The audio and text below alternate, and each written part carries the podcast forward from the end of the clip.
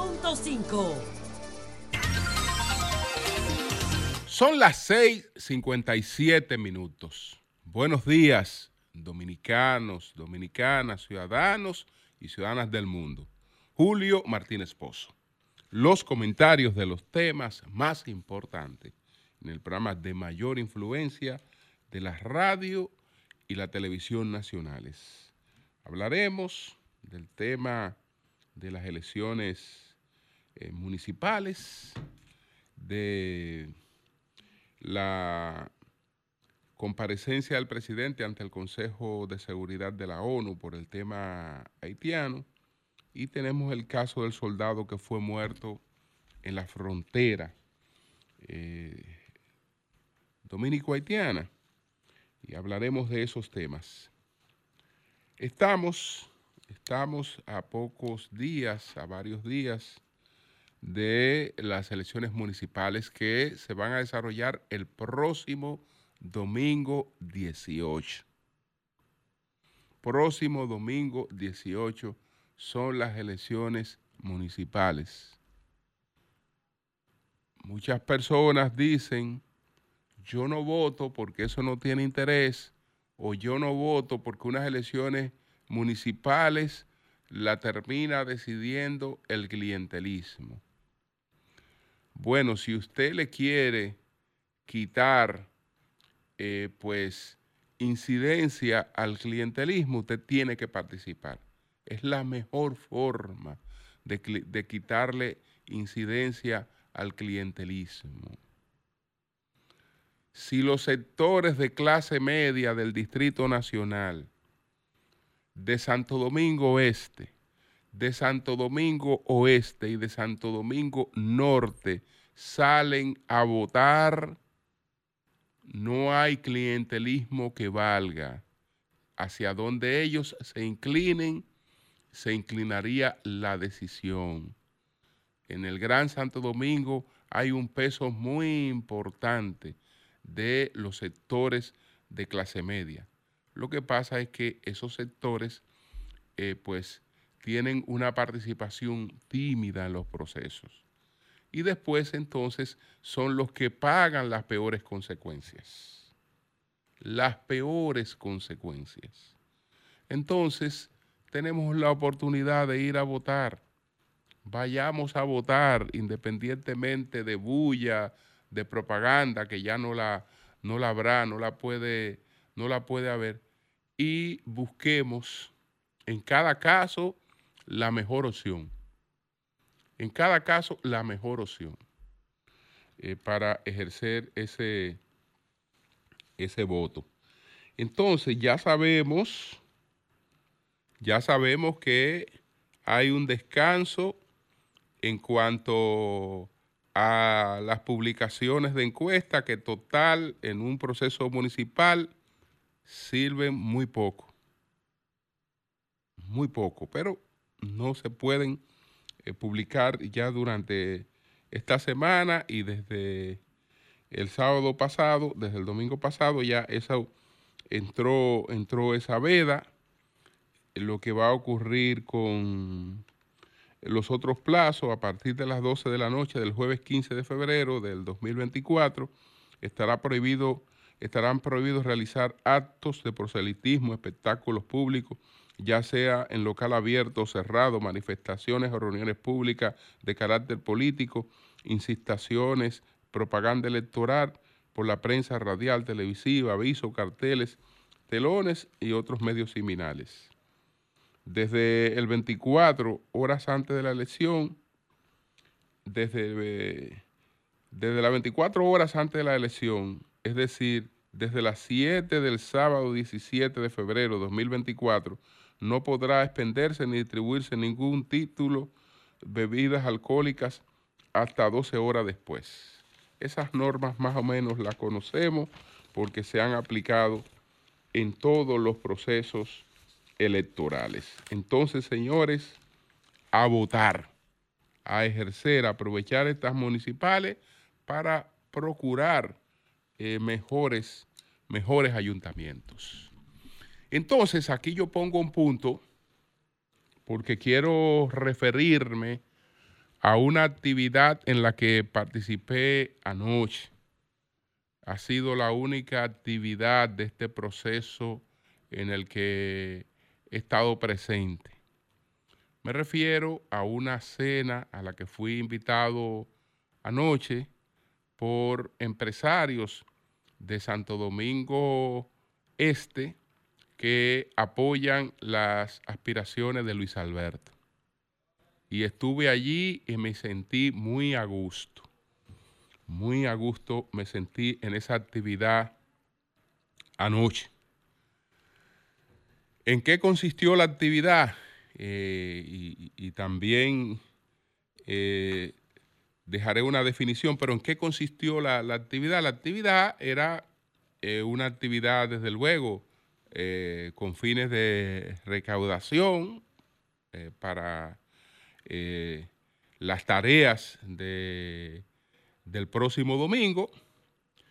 Y entonces la concurrencia era de de empresarios y desde luego de líderes de Santo Domingo Este y de, y de la provincia, porque estaba eh, Cristina Lizardo, que es la, la candidata senadora de la Alianza Rescate RD en la, en, la provincia de Santo Domingo, el, el exalcalde Alfredo Alfredo Martínez, eh, entre, entre otros líderes y dirigentes importantes que estaban allí y la mayoría, eh, pues, gente de distintos sectores que están apoyando las aspiraciones de, Luis Alberto.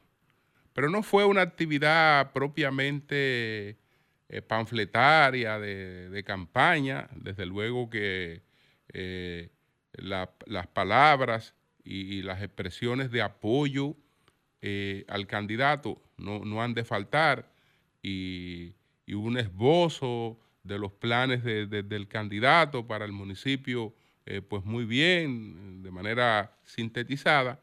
En la actividad, eh, pues se produjo una conferencia una conferencia muy bien resumida de Juan Ariel Jiménez sobre el comportamiento de la economía dominicana desde el año de 1970 al año 2023, que es el último año que se puede evaluar de la, de la, de la economía. 1970, 1900, 2023. Estamos hablando de 53 años de comportamiento económico que Juan Ariel analizó muy bien. Y en esos 53 años de comportamiento económico tenemos una economía que desde el año de 1970 hasta el año 2019, salvo eh, pocos momentos como el del Baninter, el de la crisis.com y otros momentos donde hubo un cierto resentimiento, pero aún así la economía avanzó. La economía avanzó, entonces, en términos comparativos, él proyectó lo que ocurría con la economía dominicana en comparación con la región, que siempre la República Dominicana experimentó un crecimiento por encima de la región y lo que ocurría en el mundo. En ese periodo consolidamos una economía que es la número 14 en su desempeño de crecimiento en el mundo, la economía dominicana.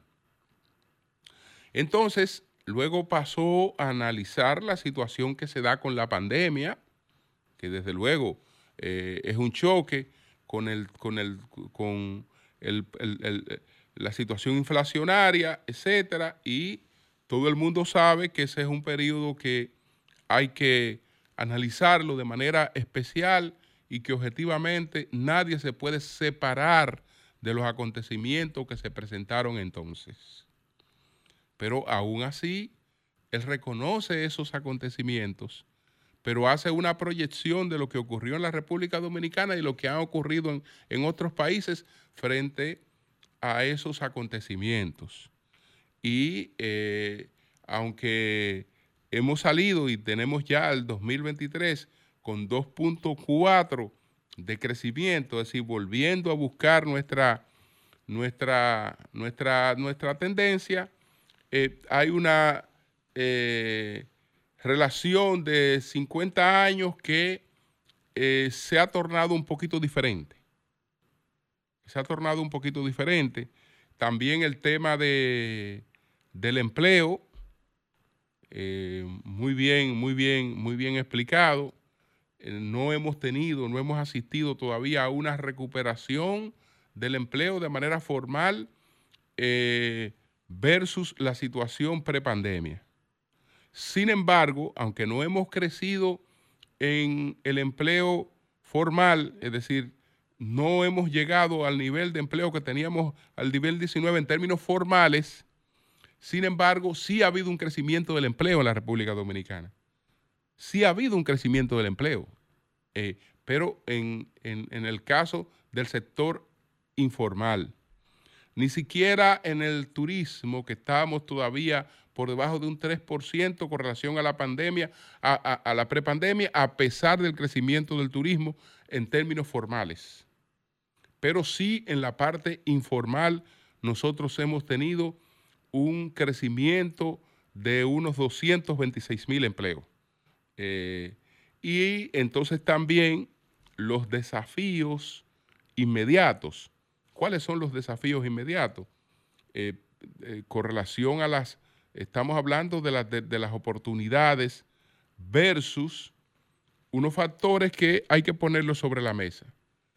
La robótica, estamos hablando para la generación de empleo, la robótica, los software y la inteligencia artificial.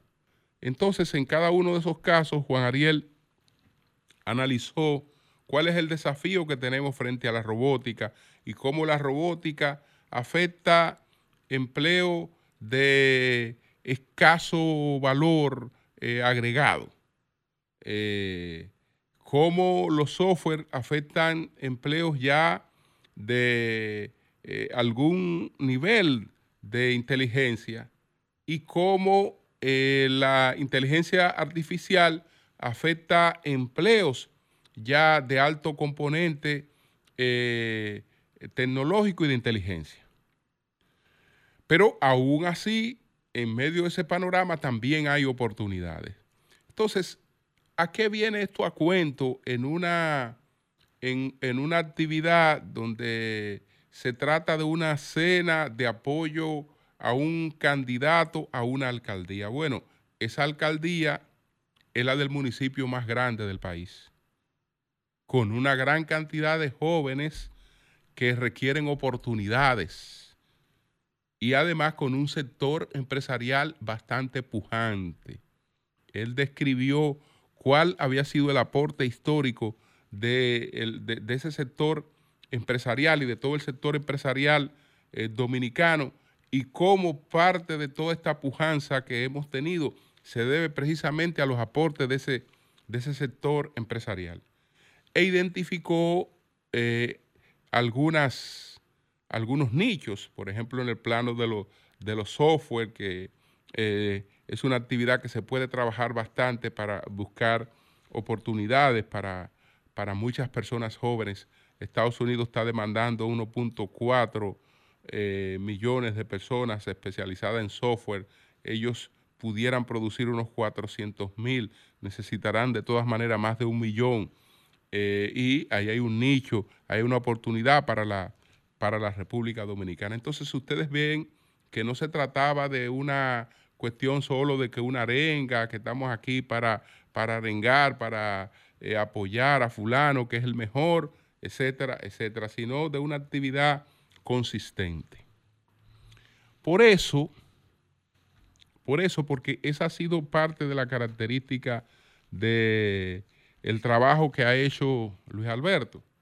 Es decir, Luis Alberto no se ha descuidado un minuto en su contacto personal con la dirigencia y con, y con la base y con los distintos sectores de Santo Domingo Este pero le ha buscado, le ha procurado contenido a su campaña sin sobrepasarse, sin tratar de exagerar la nota absolutamente en nada. Absolutamente en nada. Él lo que quiere ser es alcalde de Santo Domingo Este y tiene un plan para Santo Domingo Este.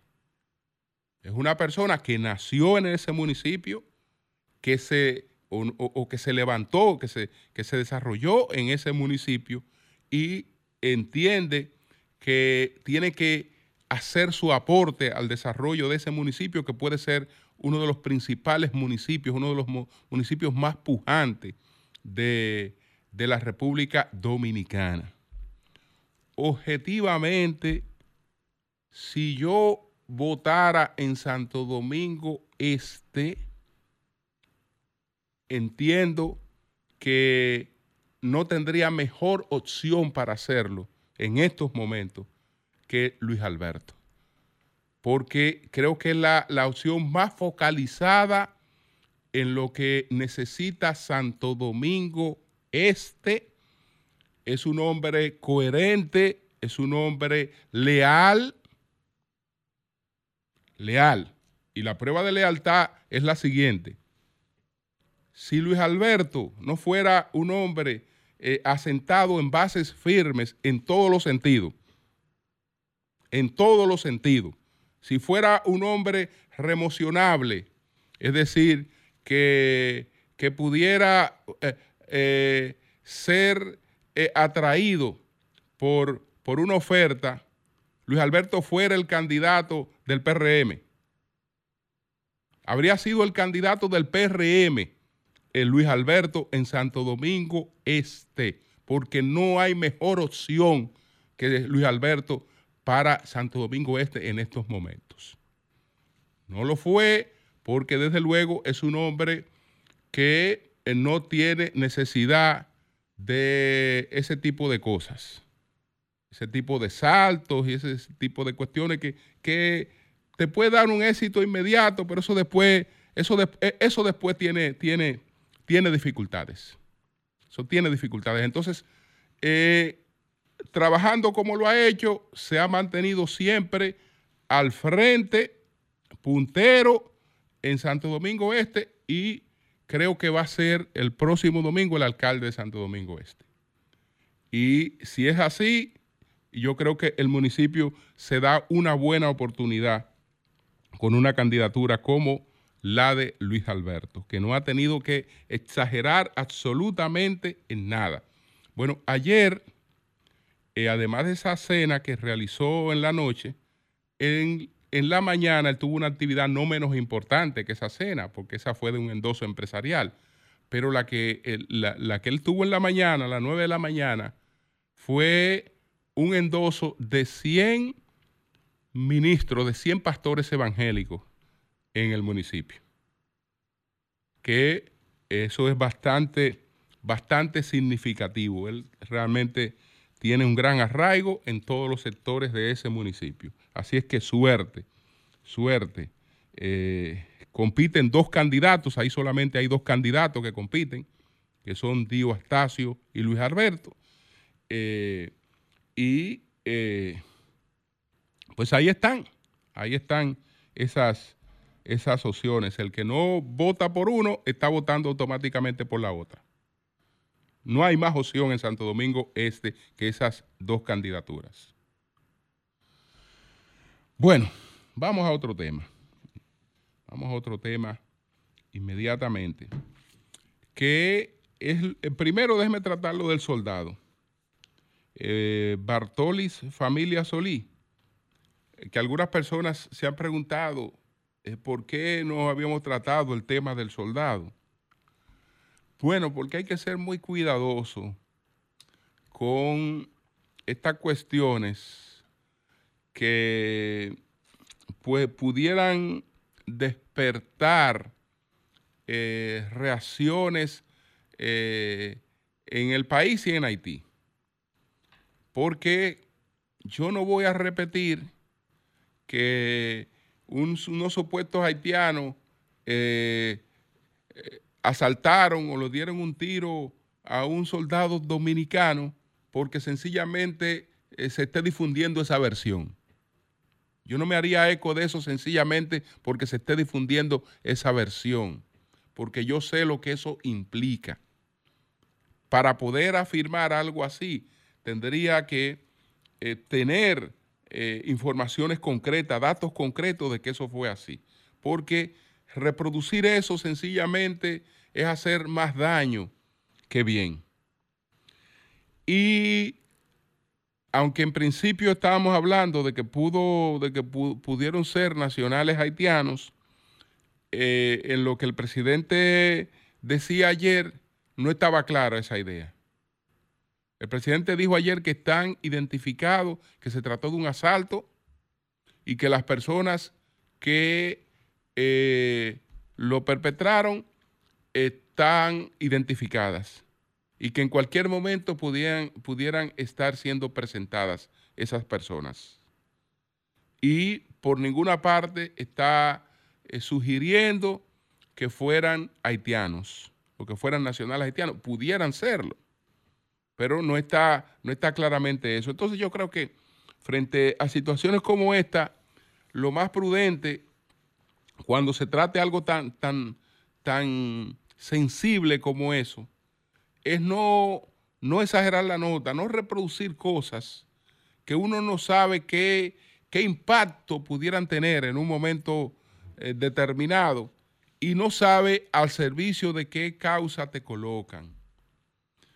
Con relación a lo que ocurrió o lo que está ocurriendo con el canal y el desvío del canal, yo creo que hay sectores haitianos aprovecharon la oportunidad para elevar eh, los conflictos con, la República Dominicana y ellos beneficiarse de eso. Más que otra cosa, eh, a mí me parece que esa iniciativa es una provocación para incrementar las fricciones entre los dos países. Entonces, eh, tenemos que cuidarnos de eso de, incrementar fricciones y de, y de provocar cosas a menos que no tengamos la información eh, certera. Por eso no, no, no he comentado y todavía vamos a esperar a ver cuando eh, presenten a los individuos que, que eh, cometieron este crimen, que según el presidente en el día de ayer se trató de un, de un atraco que fue para despojarlo de su arma, etcétera, si están identificados y pueden ser presentados en cualquier momento, es porque están en territorio dominicano. Si no, él no habría planteado que pueden ser presentados en, en cualquier momento. Pero bueno, ahí pasamos a otro tema que está relacionado con Haití, pero es otro tema. El presidente va al Consejo de Seguridad de de la ONU.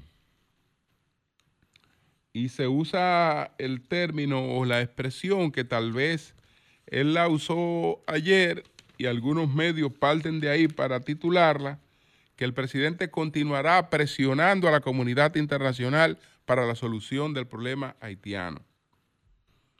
Bueno, nuestra realidad no es que nuestro presidente va a continuar eh, presionando a la a la comunidad internacional. Nosotros no tenemos forma de presionar a ninguna comunidad internacional. Es decir, nosotros no tenemos forma de presionar a los que son decisivos en esto. Nosotros sí podemos seguir implorando, que es otra cosa, reclamando a la comunidad internacional eh, que eh, se resuelva la situación haitiana, que intervenga en la situación haitiana, pero no tenemos ningún elemento que nos sirva para presionar, pero ninguno, ningún elemento que nos sirva para presionar en términos reales.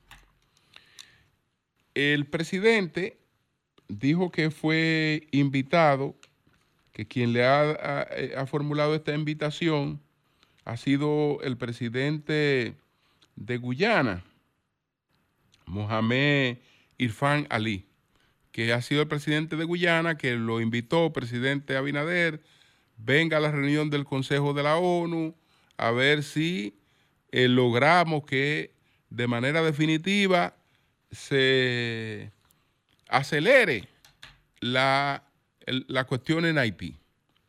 Y bueno, el presidente va y va de nuevo a hacer su reclamo y eso es valioso. Eso es valioso. Lo que quiero significar es que nosotros no estamos en condiciones de hablar de presión, porque no tenemos nada en la mano que sirva para presionar a la comunidad internacional. Incluso nosotros tenemos una grave una limitación, porque ayer el presidente habló de que Kenia está reclamando la entrega de 225 millones de dólares para iniciar la actividad. Yo estuve en un almuerzo eh, privado, privado en el sentido de que no se trató de esta rueda de prensa abierta eh, que el presidente tiene, que ahora se llama la semanal, o, de un encuentro abierto con, con los medios, sino de un almuerzo cerrado que se hizo con algunos invitados cuando nos visitó el presidente de Guyana. Y ahí hablamos fuera de récord de la situación de la posible intervención de Kenia en Haití. Y se tocó el tema financiero de esa, de esa intervención. Y cuando el presidente de Guyana habló, no habló de 225 millones de dólares. En principio, eh, lo, que, lo que él sumó, estábamos hablando de que Kenia estaba reclamando unos 600 millones de dólares. Y esa intervención en Haití no es una intervención de 225 millones de dólares, ni de 600 millones de dólares. Esa intervención en Haití eh, puede tener un presupuesto sobre los mil millones de dólares. Porque no se trata de ir dos o tres días a Haití eh, y perseguir, eh, apresar o hacer que desaparezcan, que se vayan a otros lugares las bandas criminales. Después Haití requiere cierto acompañamiento para el desarrollo de unas elecciones. Porque si fueran las tropas y estuvieran dos o tres meses allí y se van, Haití vuelve a ser el mismo desde que esas tropas salgan. Es decir, ahí se estaría claro, se está claro de solamente del momento de la llegada. Se sabe qué día llegara, pueden llegar las tropas, el día que lleguen pero no el día que esas tropas vayan a salir de Haití. Esa intervención como mínimo puede durar uno o dos años en, Haití. Porque Kenia está hablando, el compromiso de Kenia no es solo eh, el de la recuperación del control territorial en Haití. Kenia está comprometida con un acompañamiento, un cierto acompañamiento a Haití. Y eh, en eso hay pactada una serie de, cuestiones. Y ellos tendrían participación en una serie de cuestiones. Eh, estoy hablando de cosas que están más o menos apalabreadas. Están apalabreadas, es decir, ellos harían su sacrificio, etcétera, pero ellos también participarían en una serie de, en una serie de, de, cuestiones y de inversiones en, en Haití. Entonces, está el tema económico. ¿Qué es lo que pasa con el tema económico? Lo que advertía hace un tiempo. Con el tema económico pasa lo siguiente. República Dominicana ha dicho clara que no puede enviar un soldado y no puede enviar un soldado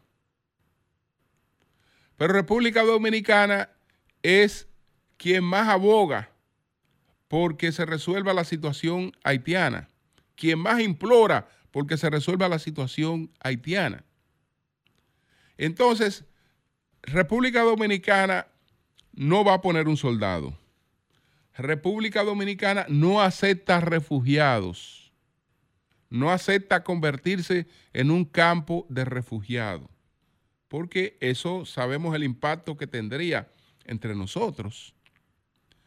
Entonces, ahí tenemos, ahí tenemos una debilidad, en el sentido de que estamos haciendo un reclamo y en ese reclamo todo el que participe tiene que poner y nosotros solamente estamos reclamando. Nosotros solamente estamos reclamando. Es decir, la República Dominicana debería buscar el mecanismo que no debe ser individual, pero sí pudiera bien, ser a través de varios países, hacer un pool de países del Caribe, pero que pudiera estar Guyana, y expresar su aporte dentro de ese pool. ¿Por qué? Porque si lo más barato que nos puede salir a nosotros es una participación económica, eso es lo más barato que nos puede salir a nosotros. Porque la comunidad internacional sabe el problema que nosotros tenemos encima. Y nosotros somos los que más, más reclamando, más, más reclamo estamos haciendo para que se resuelva. Pero el reclamo que estamos haciendo es con la mano vacía. Ese, ese reclamo así es poco efectivo. Y entonces, ok, denme soldado. No, no, no te puedo dar soldado. Entonces, permíteme eh, usarte como campo de refugiado. No, no, no, no quiero campo de, de refugiados. Bueno, pues tú tienes que dar algo. Tú tienes que dar algo porque de lo contrario, eso, eso no, las cosas no son así. En el plano internacional las cosas, las cosas no son así. No hay gente que participa nada más con la boca. Nada más con la boca, participando con la boca, pidiendo cosas. No. No. Entonces, eh, ahí nosotros tenemos que definir algo concreto. Si, entendemos que es conflictivo eh, plantear un aporte directo, bueno, reunamos un pool y digamos, estos países estamos en disposición de colaborar con tanto. El problema legal es un problema que Kenia lo resuelve desde que tenga eh, garantizados los aportes. Eso no es problema para Kenia. Kenia ha hecho eso eh, muchísimas veces. Muchísimas veces. Esta no es, esta no es la primera, no es, la primera intervención internacional que Kenia, que Kenia, que Kenia tendría. Incluso se escoge a Kenia porque Kenia tiene bastante experiencia en ese tipo de cosas. Pero ahí está esa, esa limitación de que nosotros tenemos que definir claramente qué es lo que vamos a poner. ¿Qué es lo que vamos a poner? ¿La boca? No. Con la boca eso no funciona. Con la boca eso no funciona así. Cambio fuera. Son 106.5. 7.40 minutos. Doña Consuelo, buenos días, adelante. Comunícate 809-540-1065. 1-833-610-1065 desde los Estados Unidos. Sol 106.5, la más interactiva. Buenos días, adelante. Buen día, Julio. ¿Cuánto tiempo? Piña de este lado. Adelante. Julio, tú sabes que el gobierno ha dicho que ha construido 7 mil viviendas. Esas 7 mil viviendas tú tienes que tener, tú tienes que ganar 65 mil pesos, pagar 40 mil pesos de cuota y buscar 200 mil pesos inicial y el gobierno está hablando de que la, de que le va a donar a la gente esa cantidad de dinero y que le va a dar vivienda. Cuando la gente va al banco a, hacer financiamiento sale quillado porque lo engañaron. ¿Cómo una persona que gana 30 mil pesos puede adquirir una vivienda de ese? Imposible. Entonces, maestro, usted, está, totalmente equivocado, maestro. Eso no es, Nosotros hemos sido totalmente equivocado. Eso no es así. Inclusive entrevistamos a una joven cuando estuvimos en, en, en, La Guayiga y paga 7 mil 300 pesos mensuales. O sea, usted está totalmente equivocado. Paga, paga, paga paga menos que lo que pagan de alquiler. mira, pues mira, por ejemplo, yo que soy, eh, que yo no critico el programa, el programa es maravilloso porque le cambia la vida a la gente y le da una oportunidad incluso de bancarizarse. El más, caro, el más caro cuesta 13 mil pesos mensuales. El más caro. Yo, critico lo, cuando vienen personas a decir cantidades que uno sabe que no son esas cantidades, pero el programa como tal que está haciendo el MIBE, yo lo apoyo porque es real y le da la oportunidad a la gente de tener su vivienda propia. Que de otra manera no la tuvieran. No, claro, imposible.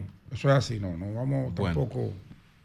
Bueno, ya tenemos a Doña Consuelo. Buenos días, Doña Consuelo, adelante. Muy buenos días, Julio. ¿Me oyen ahora? Sí, sí, sí, muy bien. Ah, muchas gracias, muchas gracias. Buenos días a todos, a todas y a todes. Por si la moca, por si la moca. Bien, yo voy a comenzar con Cuba. Lo de Cuba es lamentable. Lo de Cuba es lamentable.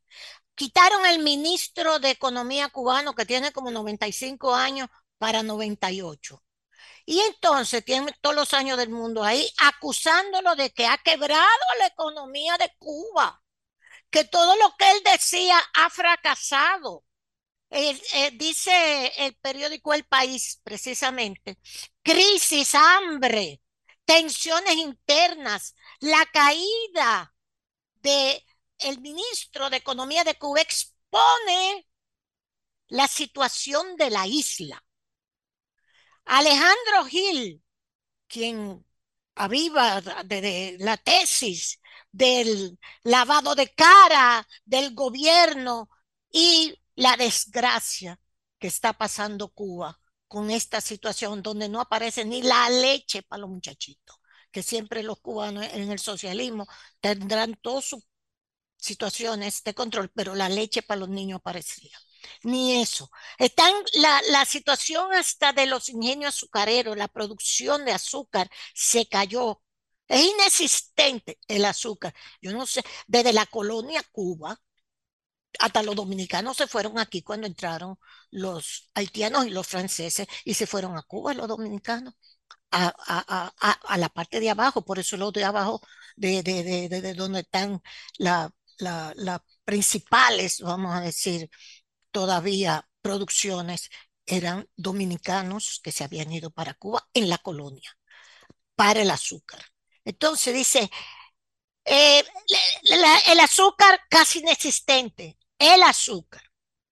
Un déficit fiscal del 18.5% más alto, más alto que en la década anterior y tensiones en el aparato gubernamental, según los analistas y la propia hermana del exministro María Victoria Gil, dice que no hay nadie más odiado en Cuba ahora mismo que ese exministro a quien están culpando de todo el fracaso, lo cual es un abuso porque eso no es el ministro. Ahí se hacen las cosas que decidan los militares cubanos, por un régimen militar, de dictadura militar encabezada como era antes por los Castro, que tanto defendimos y queríamos, y queríamos, etcétera, etcétera. Eso de Cuba es muy lamentable, muy lamentable, pero tenemos también, tienen que darle seguimiento, otra situación. El señor ministro de Defensa, secretario de Defensa de Estados Unidos, sigue interno con problemas de vejiga. Él, que es un, un halcón, porque él tiene acciones, yo se lo conté, en fábricas de armamentos militares. No lo querían, discutieron cuando lo nombraron. Entonces, ahí se ve una situación que que Estados Unidos está ambivalente. Estados Unidos toda la vida ha apoyado a Israel. Ahora mismo está en el Congreso, parece ser que se lo van a aprobar, unos cuantos millones, creo que son como 95 millones que se están aprobando en el Congreso, lo famoso discusión de la ayuda a Israel militar y económica, a Israel, a Ucrania y uno chele de que para derechos humanos, 95 mil millones de dólares. Se está discutiendo, todo eso llegado. Y, parece ser que va a pasar, porque 17 republicanos de Trump, Trump llamó a no votar por eso, se fueron a votar a favor de, ese, de esa asignación de los 95 millones, 95 mil millones de dólares para Ucrania, para Israel y para ayuda humanitaria, incluso hasta para los palestinos, dice la crónica, hasta para, los palestinos que están ahí ahora en Rafah, ya hay 100 muertos, de que, de que, es más, le voy a decir la verdad, yo no creo en ese, en ese salvamento, de que de los dos argentinos que estaban en, presos, secuestrados, y han matado 100 palestinos civiles, que es lo único que le queda es Rafa. Y 100 palestinos se han ido de encuentro, de que para sacar estos dos argentinos, judíos argentinos. Eso fue todo ese espectáculo, fue desde ayer. Entonces, está bien, que sigue Estados Unidos, está hablando, Biden se retrató y habló con el rey de Jordania. Abu, qué sé yo cuánto, qué sé yo cómo se llama, el rey de Jordania. Yo ni sabía que todavía Jordania tenía un rey. Y entonces, le están discutiendo que dice el rey de Jordania, dos estados, uno israelita y uno palestino, cese al fuego y Biden aplaudiendo todo eso, pero lo está aprobando no una parte, una parte de los cuartos de los 95 mil millones le van a dar por lo menos, por lo menos una parte bien grande a Israel para ayuda militar a Israel, ahora en el Congreso. Entonces Biden se retrata con el rey de Jordania que hay que hacer un cese al fuego de seis semanas, dice Biden. Y el, el, el, el rey de Jordania, Abu, que sé yo cuánto, que sé yo qué, dice que, que hay una, un cese al fuego ya definitivo, con la instalación de los dos estados, el palestino y el israelí, que era lo que se acordó desde el 17, del 1917, acabándose la Segunda Guerra Mundial, el acuerdo de Balfour, que yo se lo he traído a ustedes, búsquenlo. Y después de la Segunda Guerra Mundial, se aplicó del 17 el Estado eh, palestino, no era Estado, no era Estado, nunca fue Estado, era una protección de los ingleses y por eso los ingleses metieron a los israelitas, a los judíos ahí. Entonces, Israel en el 48 sí se hizo Estado y los palestinos no. Y todo eso está mezclado en todo este lío. Pero bueno, ahí está el Congreso de Estados Unidos, el rey de Jordania pidiendo dos estados y, Biden de que aplaudiendo cuando Estados Unidos nunca ha apoyado a Palestina. Y ellos lo saben, no lo han apoyado. Bien, han dejado que se lo lleve el diablo. Y entonces, después de todo esto, tenemos también Venezuela. Señores, lo de Venezuela es algo que hay que ponerle también atención como a Cuba. Esto es un desastre. Ya se llevaron presa a Rocío San Miguel, una activista en contra de Maduro, acusándola de que ella quería hacer un golpe, dar un golpe de Estado y matar a Maduro. Se llevaron presa, ella iba para Miami huyendo. Se llevaron presa a ella, a la hija, la hija la soltaron, se llevaron el marido, se llevaron los hermanos, lo soltaron, pero ella está presa y no se sabe dónde está. Ese es Rocío San Miguel. Esto es Venezuela. Bueno, yo sinceramente no estoy entendiendo mucho qué, qué es lo que está pasando en el mundo.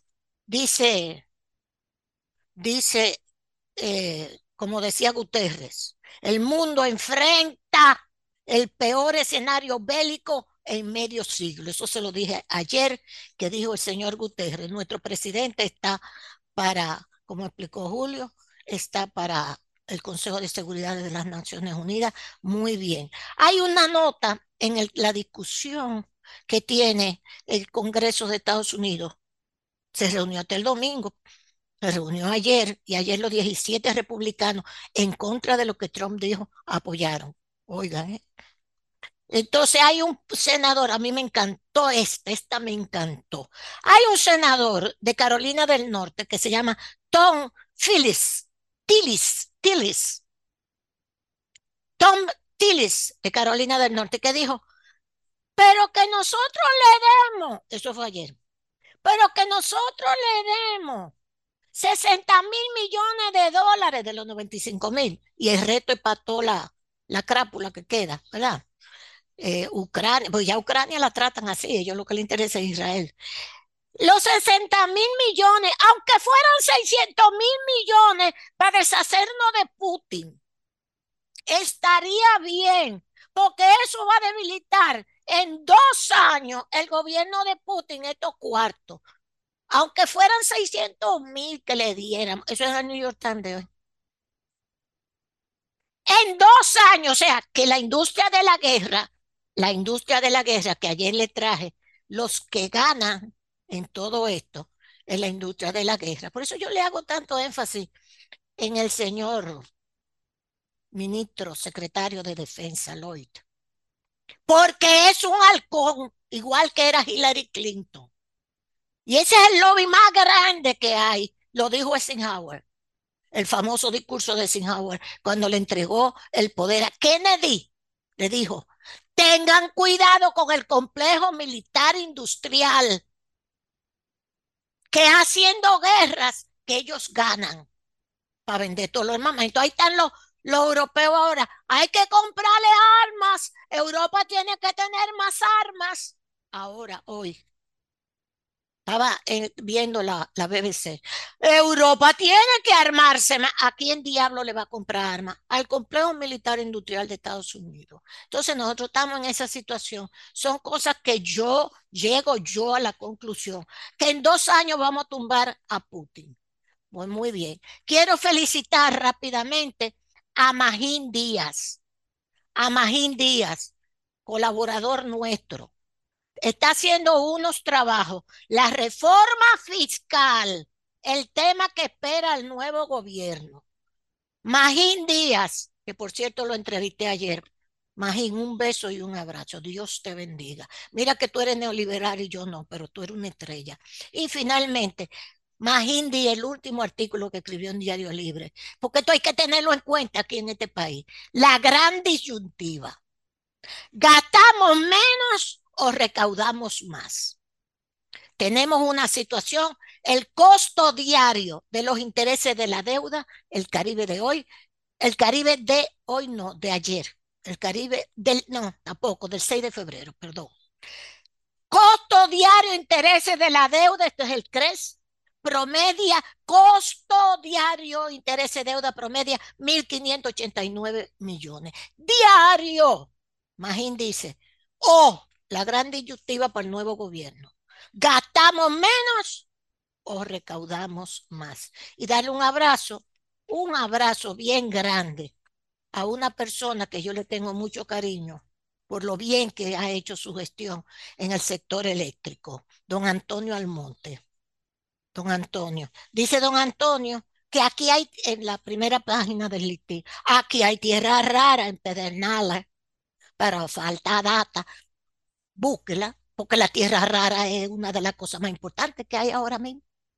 Presidente, Luis Abinader, hay estudios, hay, eh, el, el, senador de Pedernales lo ha discutido sobre la tierra rara que hay aquí. Vamos a averiguarlo.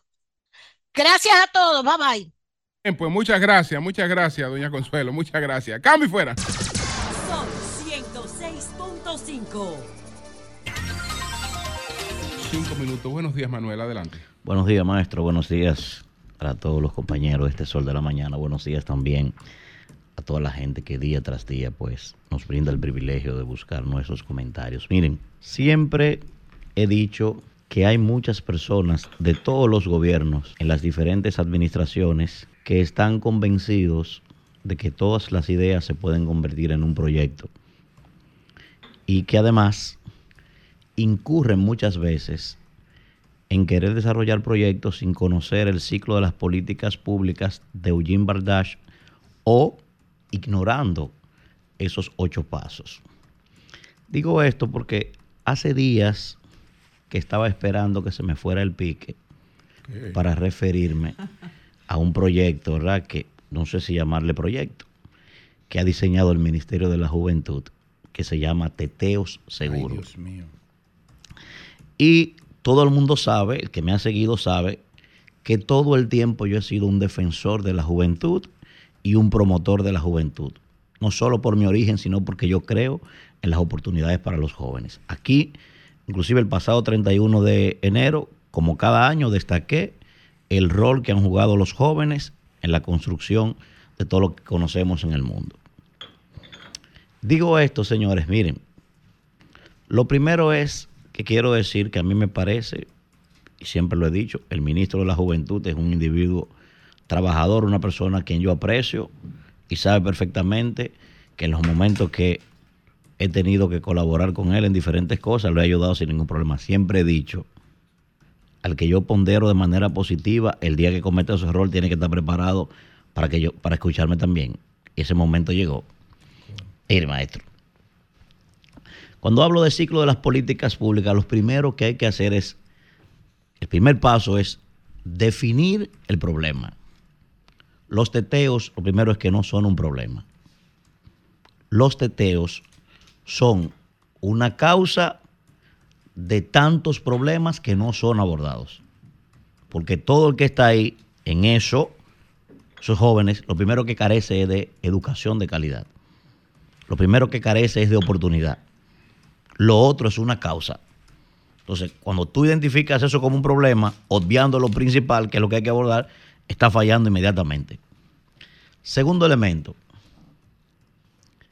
lo primero que está mal es el nombre, porque el teteo se ha constituido en República Dominicana en una figura distópica. Solo mencionar ese nombre ya es un término peyorativo para los ciudadanos, por lo que, por lo que significa y por lo que se desarrolla allí. Primer elemento, me parece, hermano, que eso es un error garrafal lo que tú has cometido. Eso es un tremendo disparate. Y me apena que sea una, una persona con la formación que tú tienes, porque tú eres hasta sociólogo inclusive, que debes conocer perfectamente lo que estoy hablando del ciclo de las políticas públicas, pero que además eres un joven bien formado. Eso me, mira, la verdad que yo no entiendo quién fue que te asesoró y te metió en eso. Peor aún, aquí mismo hace menos de dos meses que presenté una nueva idea de cómo ayudar a los jóvenes, sobre todo los 120 mil jóvenes que salen cada año siendo bachilleres, para reducir la deserción universitaria, para reducir la criminalidad, para conseguirle empleo a esos jóvenes, para convertirlo en pequeños empresarios. Hace menos de dos meses. Y te lo mandé y ni caso le eso. Y también he presentado proyectos en este país para asistir a los jóvenes y ayudarlos, a los jóvenes de los, de los barrios marginados. Y nadie le ha hecho caso a eso. Sin embargo, los teteos seguros, como tú le llamas, mira bien. Los jóvenes no necesitan teteos seguros. Los jóvenes lo que necesitan son empleos seguros. Los jóvenes lo que necesitan es educación segura y de calidad, y sobre todo de educación del siglo XXI.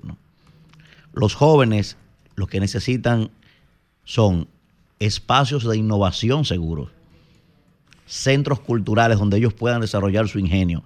Eso es lo que necesitan los jóvenes. Los jóvenes lo que necesitan son oportunidades. Los jóvenes lo que necesitan son universidades seguras que cuando salgan a las 10 de la noche no lo atraquen cuando vengan de estudiar. No es teteo lo que necesitan los jóvenes. Y me duele ver que sea el propio Ministerio de la Juventud que lo que debe es desarrollar políticas públicas para desincentivar esa vaina que esté promoviéndolo a través de un, conjunto de cosas, que tú lo quieres disfrazar ¿eh? de temas culturales, de ambiente sano, de ambiente familiar. No hay ambiente sanos en los teteos. En los teteos lo único que hay es, mira, bebida, juca, marihuana y otras cosas. De jóvenes que son carentes de oportunidades. Porque el que no ha ido a un teteo puede hablar de eso. Ahora, a mí no porque yo sí sé lo que es eso, porque yo nací y me crié en un barrio. Entonces, es doloroso ver no solamente que ustedes promuevan eso, yo quiero saber si eso está en el POA inclusive, o si fue un invento que se, que se diseñaron este año para vender eso como algo positivo. Fíjate lo que tú planteabas.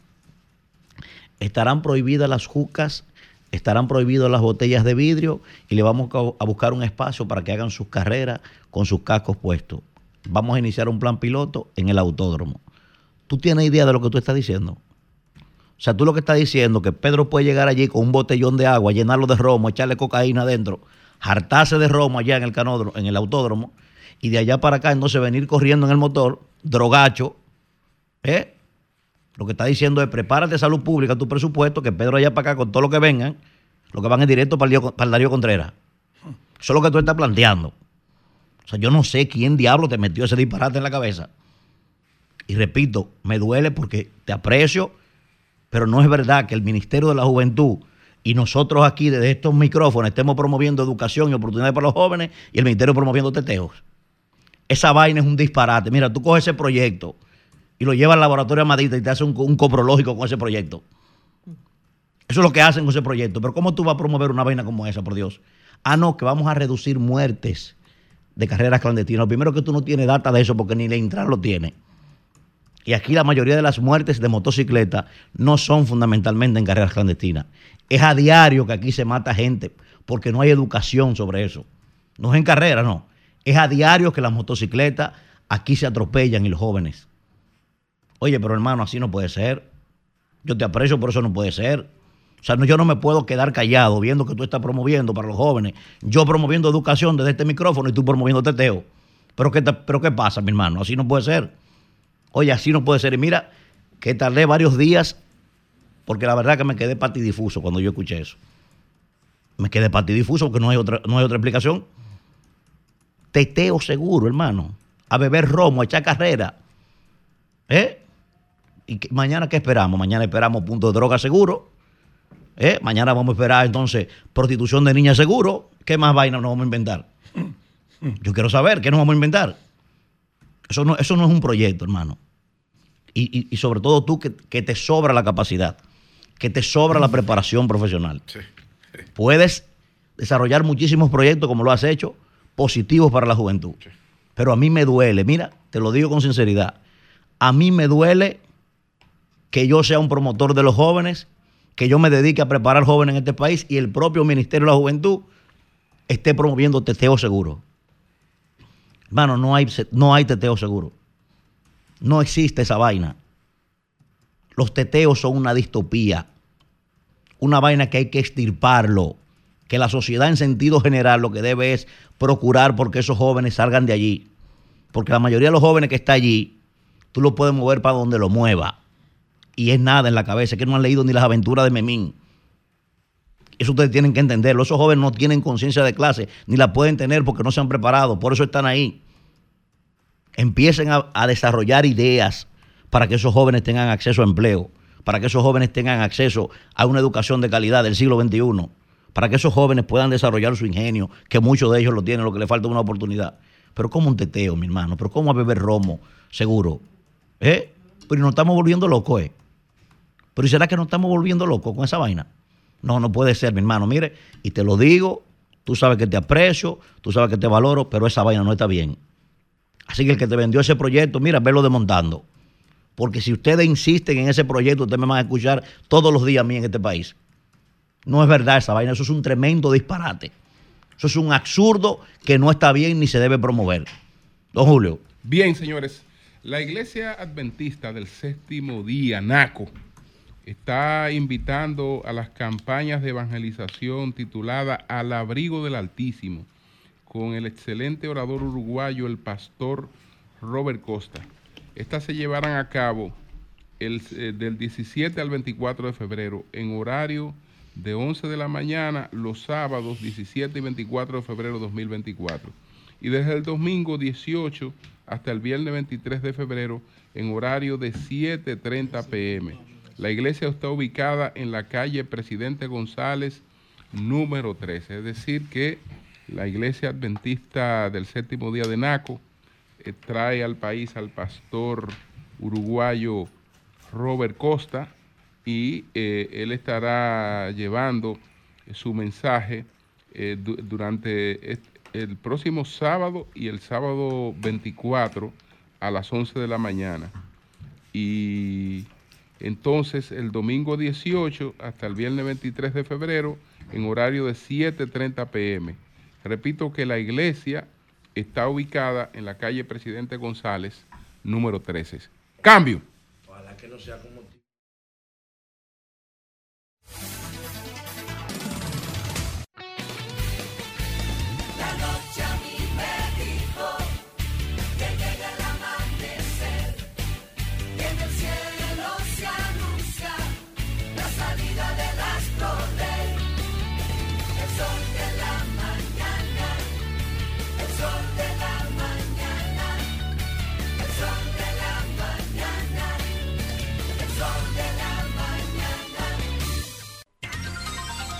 8, 16 minutos. Buenos días, Marilena, adelante. Buen día, Julio. Muy buenos días a todos. Anoche estuve en la premier de La Tercera Edad, esa película dirigida por Archie López, de rojo la ¿eh? Por Coquín Victoria, por Roberto Salcedo, que fue además el guionista, y una película donde usted puede encontrar eh, esos comediantes que uno solamente de verle la cara se ríe, tipo Lumi Lizardo, Nani Peña, actores de la talla de Giovanni Cruz, por ejemplo, Judith Rodríguez, y otras figuras que uno adora tienen apariciones de minutos, pero la sala se regocija cuando los ve. Figuras como Nini Cáfaro, por ejemplo, Fefita o Marta Beato. Eh, fue un éxito la premier eh, por la cantidad de gente que asistió, la organización y la película, como toda comedia, hace reír y va a llenar las salas de cine. Comienza desde hoy, de seguro que sí. No tenemos duda en cuanto a eso. Me llamó la atención un hecho, yo no sé, y lo comparto con ustedes porque yo no sé si es que yo tengo todavía una escuela tradicional del periodismo y esto debe cambiar o es que ya se ha normalizado una práctica irregular. Y es que en las palabras tanto de Archie López como de Roberto Salcedo, claro que saludaron a la alcaldesa Carolina Mejía que estaba presente. Ustedes saben que Carolina tiene una personalidad magnética, ella, ella atrae, ella es carismática, a mucha gente le cae bien y desde que llegó todo el mundo saludándola y eso. Y claro, ellos protocolarmente la saludaron. Eso procedía. Lo que me llamó la atención es que en sus palabras prácticamente hicieron campaña por Carolina, Carolina debe seguir, mi voto va por Carolina y entonces Ahí lo yo- dañaron. yo estaba ahí sentado y decía, yo acababa de ver a Celine Méndez de la Fuerza del Pueblo, digo, ¿y, y qué pasará con las personas del PLD, con las personas de la Fuerza del Pueblo, de otras organizaciones que están aquí presentes, que son parte de la industria del cine? pero que no tienen, no vienen aquí a que le fijen una posición política, sobre todo contraria a ellos. Claro que mucha gente aplaudió, porque la gente que está con Carolina se sintió bien.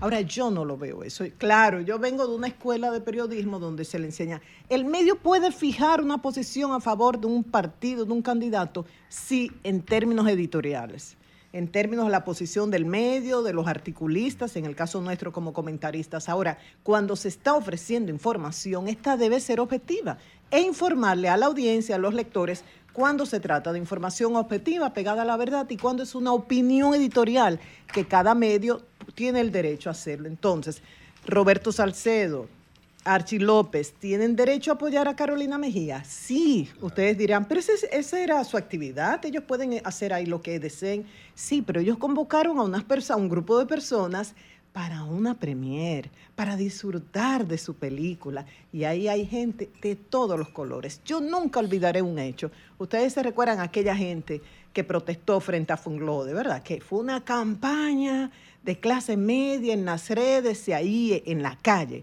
en contra de Leonel Fernández. Bueno, mucha gente. En contra de la educación protestaron esa gente. mucha- En contra del desarrollo de miles de jóvenes que se han formado ahí. Esos jóvenes que hoy ocupan posiciones cimeras en este gobierno. Eso fue lo que hicieron, una politiquería barata. Esos jóvenes que protestaron en esa calle frente a Funglode y también en la Máximo Gómez, mientras se realizaba una de las ceremonias del Festival de Cine de, de Funglode, eh, estaban protestando allá afuera, frente al Teatro Nacional. ¿Qué pasó años después? Le rindieron un homenaje al padre del cine dominicano, el doctor Leonel Fernández. Y uno vio, por ejemplo, al mismo Archie, Alfonso Rodríguez, que es muy crítico, Juan Basanta, que está en un partido contrario, rindiéndole un homenaje a Leonel Fernández. ¿Eso significa que ellos cambiaron de posición política? No. En cuanto al cine, él tiene su mérito. Por eso yo creo que lo que es política, y lo mismo pasa con la religión, hay que dejarlo aparte. En un momento dado, yo puedo coincidir con Pedro, con una práctica de salud, con una práctica deportiva, con el periodismo, pero en términos políticos podemos estar enfrentados. Nos reunimos para política, ok, pero nos reunimos para otros fines, eso hay que respetarlo. Yo pienso que ayer eh, son ejemplos diferentes, pero así como uno decía, no, debía aprovecharse esas 50 mil pesos para hacer promoción a un partido. No, eso fue gravísimo. En este caso es a una menor escala, pero fue aprovechar un público que fue a una premier y hacer promoción por una candidata. A mí eso no me gustó, La pero bueno, diferencia respeto. fue, la diferencia fue que quienes hicieron la campaña política en la premier de la película La Tercera Edad fueron los dueños. Sí. En la otra fue una irrupción abrupta de parte de un grupo de oportunistas políticos que marchitaron a todo aquel que fue a ver ese concierto. Así es. Pero ambos muy desagradables, porque entonces lo de la Fuerza del Pueblo, lo del PRD, los del PLD, no quieren ustedes que vayan a su sala de cine a verlo, lo que apoyan a Domingo Contreras, un gravísimo error, don Roberto, un gravísimo error, don Archie López. No se mezcla una cosa con la otra, porque al final usted quiere público y el público es muy diverso. Y así como decíamos que eso pasó con ese desacierto de la promoción con drones a favor de Dio Astacio y del PRM, que eso no restara a lo que fue ese histórico concierto de Juan Luis Guerra, que esos minutitos que yo estoy criticando ahora no les resten calidad al, al acto de la premier y a la película. Ahí pude conversar con Eva de Alegría, la esposa de don Pedro Alegría, que siempre ve el programa. Nuestro saludo para don Pedro. Y con Eva me une lo que es la pasión por la salud preventiva y la búsqueda de métodos, terapias alternativas para mantener un sistema inmunológico en buenas condiciones. Ella y yo somos apasionadas del tema y siempre compartimos experiencias. Un saludo a Eva, también vi a Ingrid Mendoza, a Susana Gotró, Marta Beato, con la que estuve también. Abrazo a Susana, eh, a Susana, sí, la carismática Susana. Mía personal. Y recuerdo ya de esta actividad eh, las palabras de la directora de DGCine, Mariana Vargas, que decía cómo la industria del cine de República Dominicana es un referente a nivel regional y no solamente e internacional, y no solamente por los incentivos que ofrece la ley de cine, no solo también por la diversidad de locaciones. Cualquier productor encuentra aquí todo tipo de locación que necesita, sino también por la formación del llamado crew, que es el equipo de filmación de todo proyecto cinematográfico. Y ella destacaba cómo Panamericana, la empresa de Archie López, se había convertido en una escuela de, para muchos técnicos y personal de la industria del cine. Entonces vayan a reír porque lo van a hacer. El cine fue toda una carcajada anoche en esta película de la tercera edad. Entonces, pasa a otro punto y a un tema dramático. Imagínense una niña de 10 años que haya tenido que soportar 5 años siendo violada por su padre y por su abuelo. O sea, desde los 10 hasta los 15 años. Pero imagínense además esa niña ya de 15 años, tras 5 años de abusos sexuales del abuelo paterno y del padre, que salga embarazada. Y que además tenga que continuar con ese embarazo hasta el final para procrear una criatura que es su hijo o hija y su hermano o hermana. Esto sucedió en Jarabacoa, en una finca donde esta niña vivía con su padre y su madrastra. Y según los datos de la Unidad de Prevención y Persecución de eh, Violencia de Género Intrafamiliar y Delitos Sexuales de La Vega, el papá, el padre biológico, aprovechaba mientras su compañera, que era la madrastra de la niña, se iba a estudiar a la universidad para conseguir de manera patológica, porque no hay otra forma de describir este incesto, placer de algo que él consideraba que era una cosa, un orificio que él utilizaba para conseguir placer y que además estaba a disposición de su padre, o sea, el abuelo de la niña. Estas dos personas han sido arrestadas y menciono esto porque la Coalición por los Derechos y la Vida de las Mujeres le pide al presidente Abinader, le dice que esta violación e incesto de adolescente por padre y abuelo coloca al presidente Abinader ante urgente necesidad de aprobar las tres causales. Y destaca también que es lamentable que no haya educación sexual integral en las escuelas, porque a esta niña se le negó la oportunidad de defenderse, de identificar y nombrar por su nombre lo que es un abuso, una violación. Esta niña no sabía esto y buscar ayuda en consecuencia.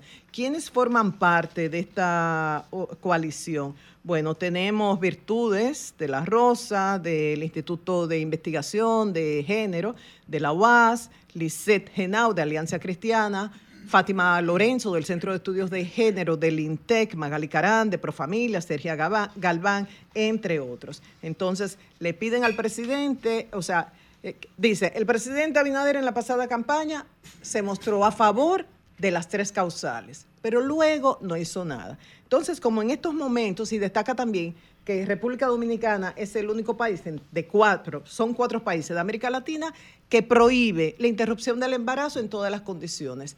Honduras, Nicaragua, El Salvador y República Dominicana. Y ya que en estos momentos se compara todo y con esto finalizo.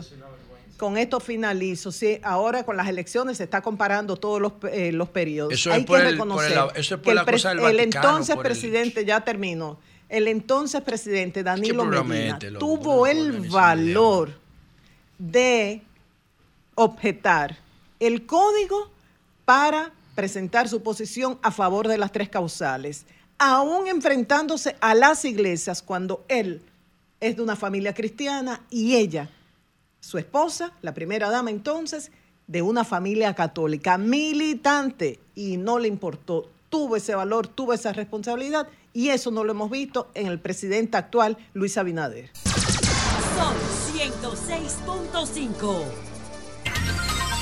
Informa Aridio Vázquez del fallecimiento del distinguido periodista y abogado don Rafael César Hoppelman. Así es que nuestra solidaridad con toda su, Así es.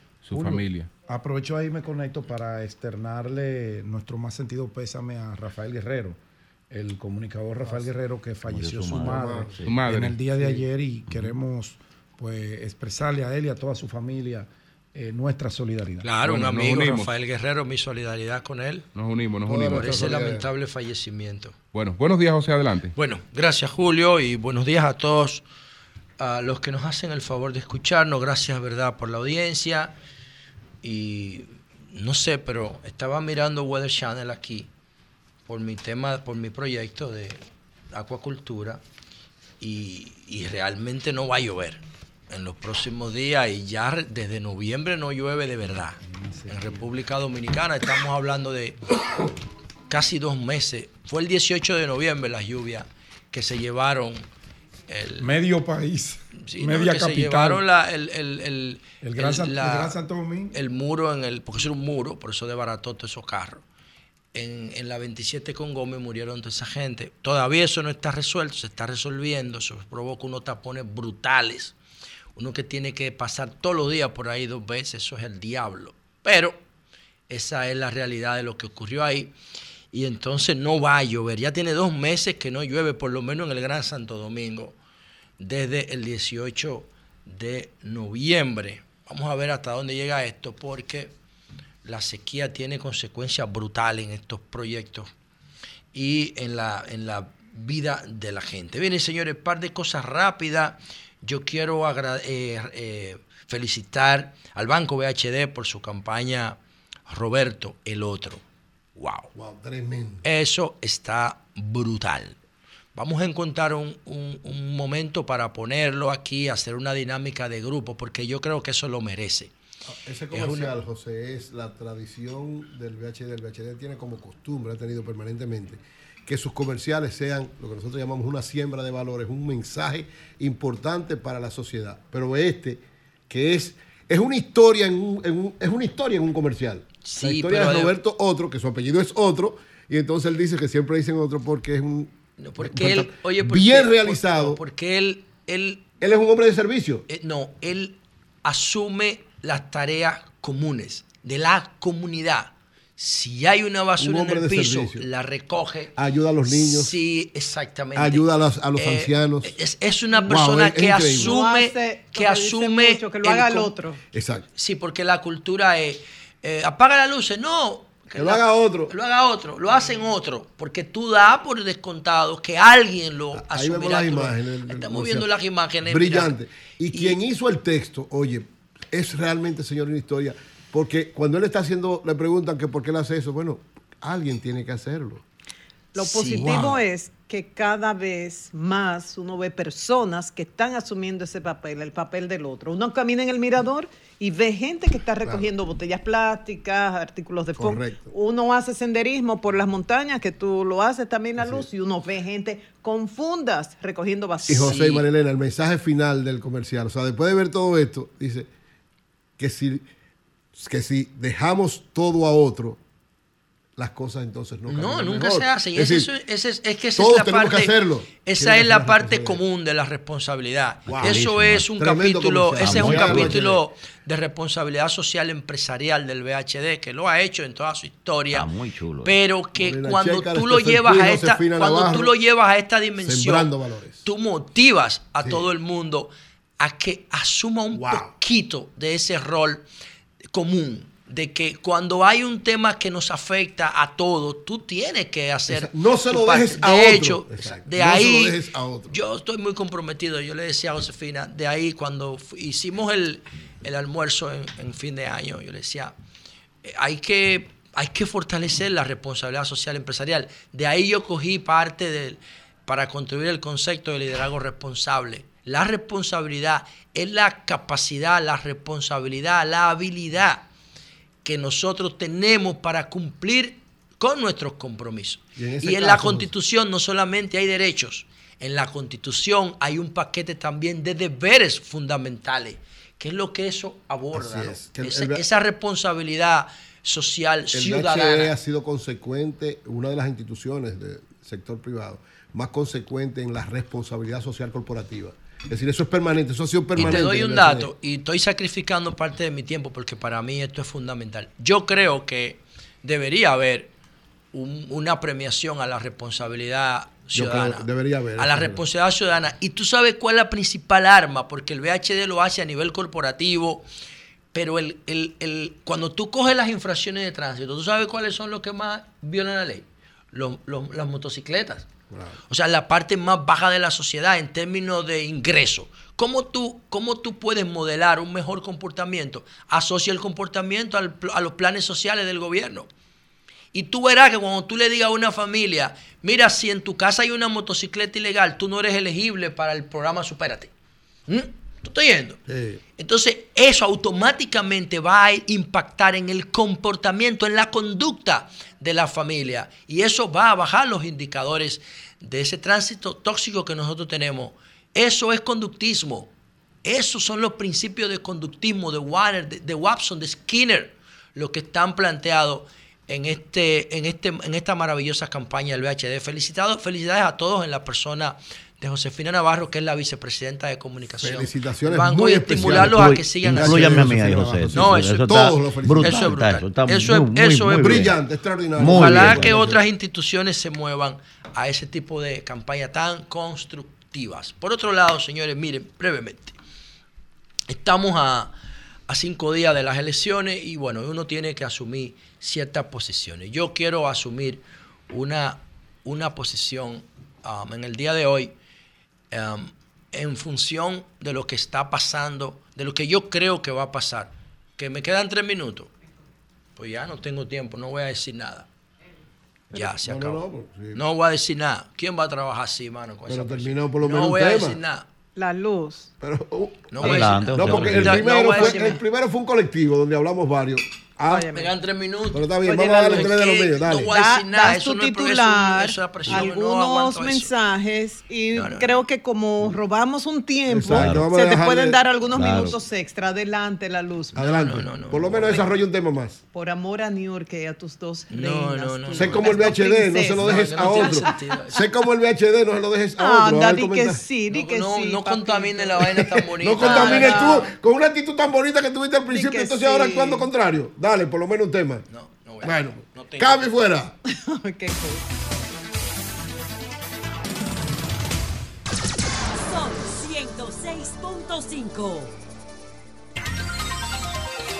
51 minutos. Buenos días, Nayí, adelante. Gracias, don Julio Martínez Pozo. Muy buenos días a todo el país y por supuesto a este equipazo del sol de la mañana.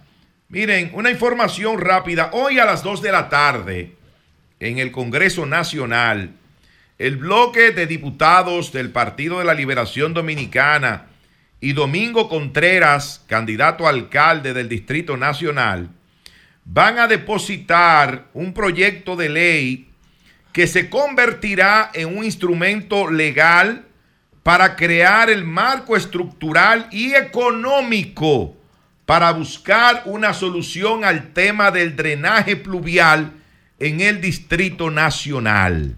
Es decir, que esta es una propuesta concreta que está haciendo de manera responsable Domingo Contreras ante el Congreso Nacional a través del bloque de diputados del Partido de la Liberación Dominicana.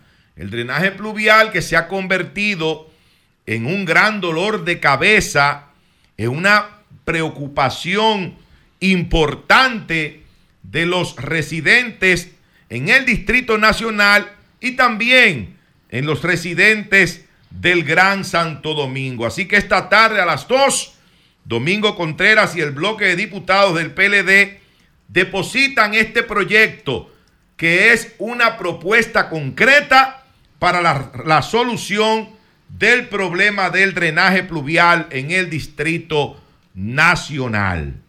Señores, Grecia Báez, vuelvo otra vez con el tema de la señora Grecia Báez, miembro titular de la Junta Municipal Electoral de Santo Domingo Este, esposa del señor Jesús Colón, quien es el coordinador de campaña del falso pastor aspirante a la alcaldía de Santo Domingo Este. No, no le digas No, falso no le diga pastor. falso pastor. Ah, perdón. Bueno, él no es pastor, pero no es falso pastor. Ah, bueno, exacto. Pues él No, es falso pastor. no es pastor. Porque quizás es que la gente le sigue llamando pastor. Sí. No es Llamémosle pastor. militante Pero- del cristianismo, de la iglesia. Él él no se Maestro, presenta. acepto, acepto Sí, sí. humildemente Falso no, falso no. No. su, su él No es falso pastor, simplemente Fíjate- no es pastor. Fíjate que Julio ponderó las cualidades de Luis Alberto en ningún No, momento bueno, ofendió al cada otro. quien tiene su estilo. Pero tú comentas como tú pero que quieres. no hay que ofender a nadie yo para nunca, eso. no es que yo no estoy ofendiendo a nadie. Él es no pastor.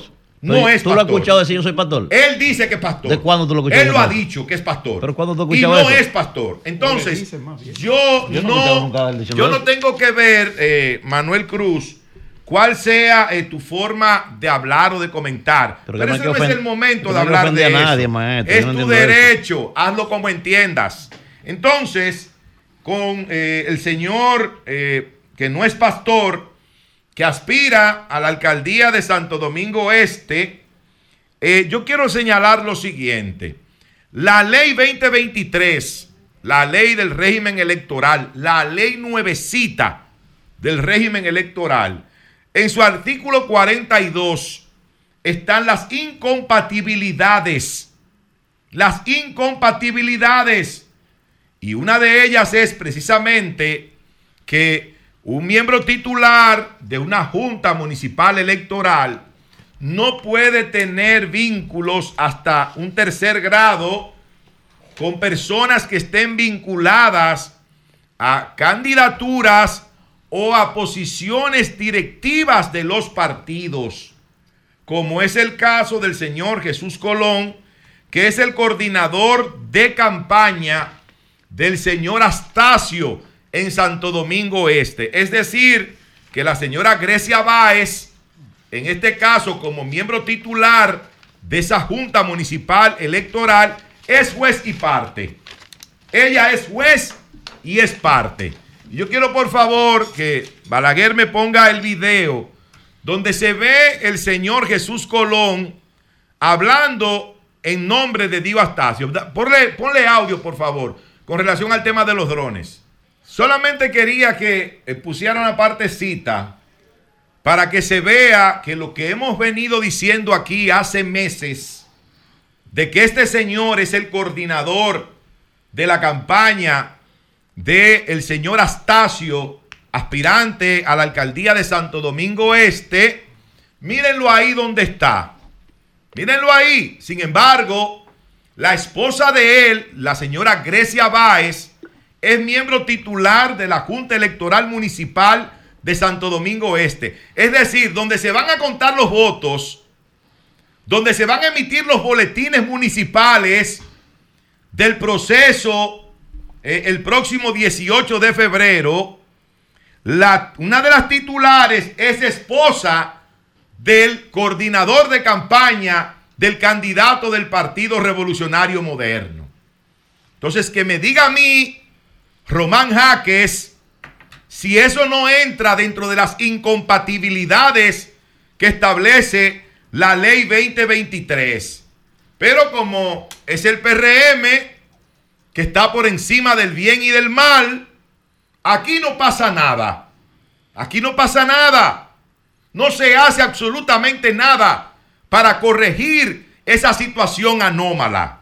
Pero bueno, sigan así, sigan vulnerando y acabando con la institucionalidad de la República Dominicana.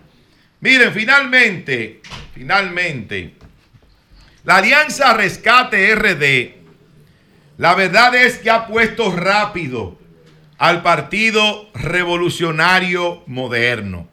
En el Gran Santo Domingo y en todo el país, óigame, ha tenido el gobierno que lanzar a las calles durante todos estos días todos los programas sociales, todos los programas de asistencialismo a las calles para tratar de frenar el avance que tienen los candidatos en el nivel municipal de la Alianza Rescate RD.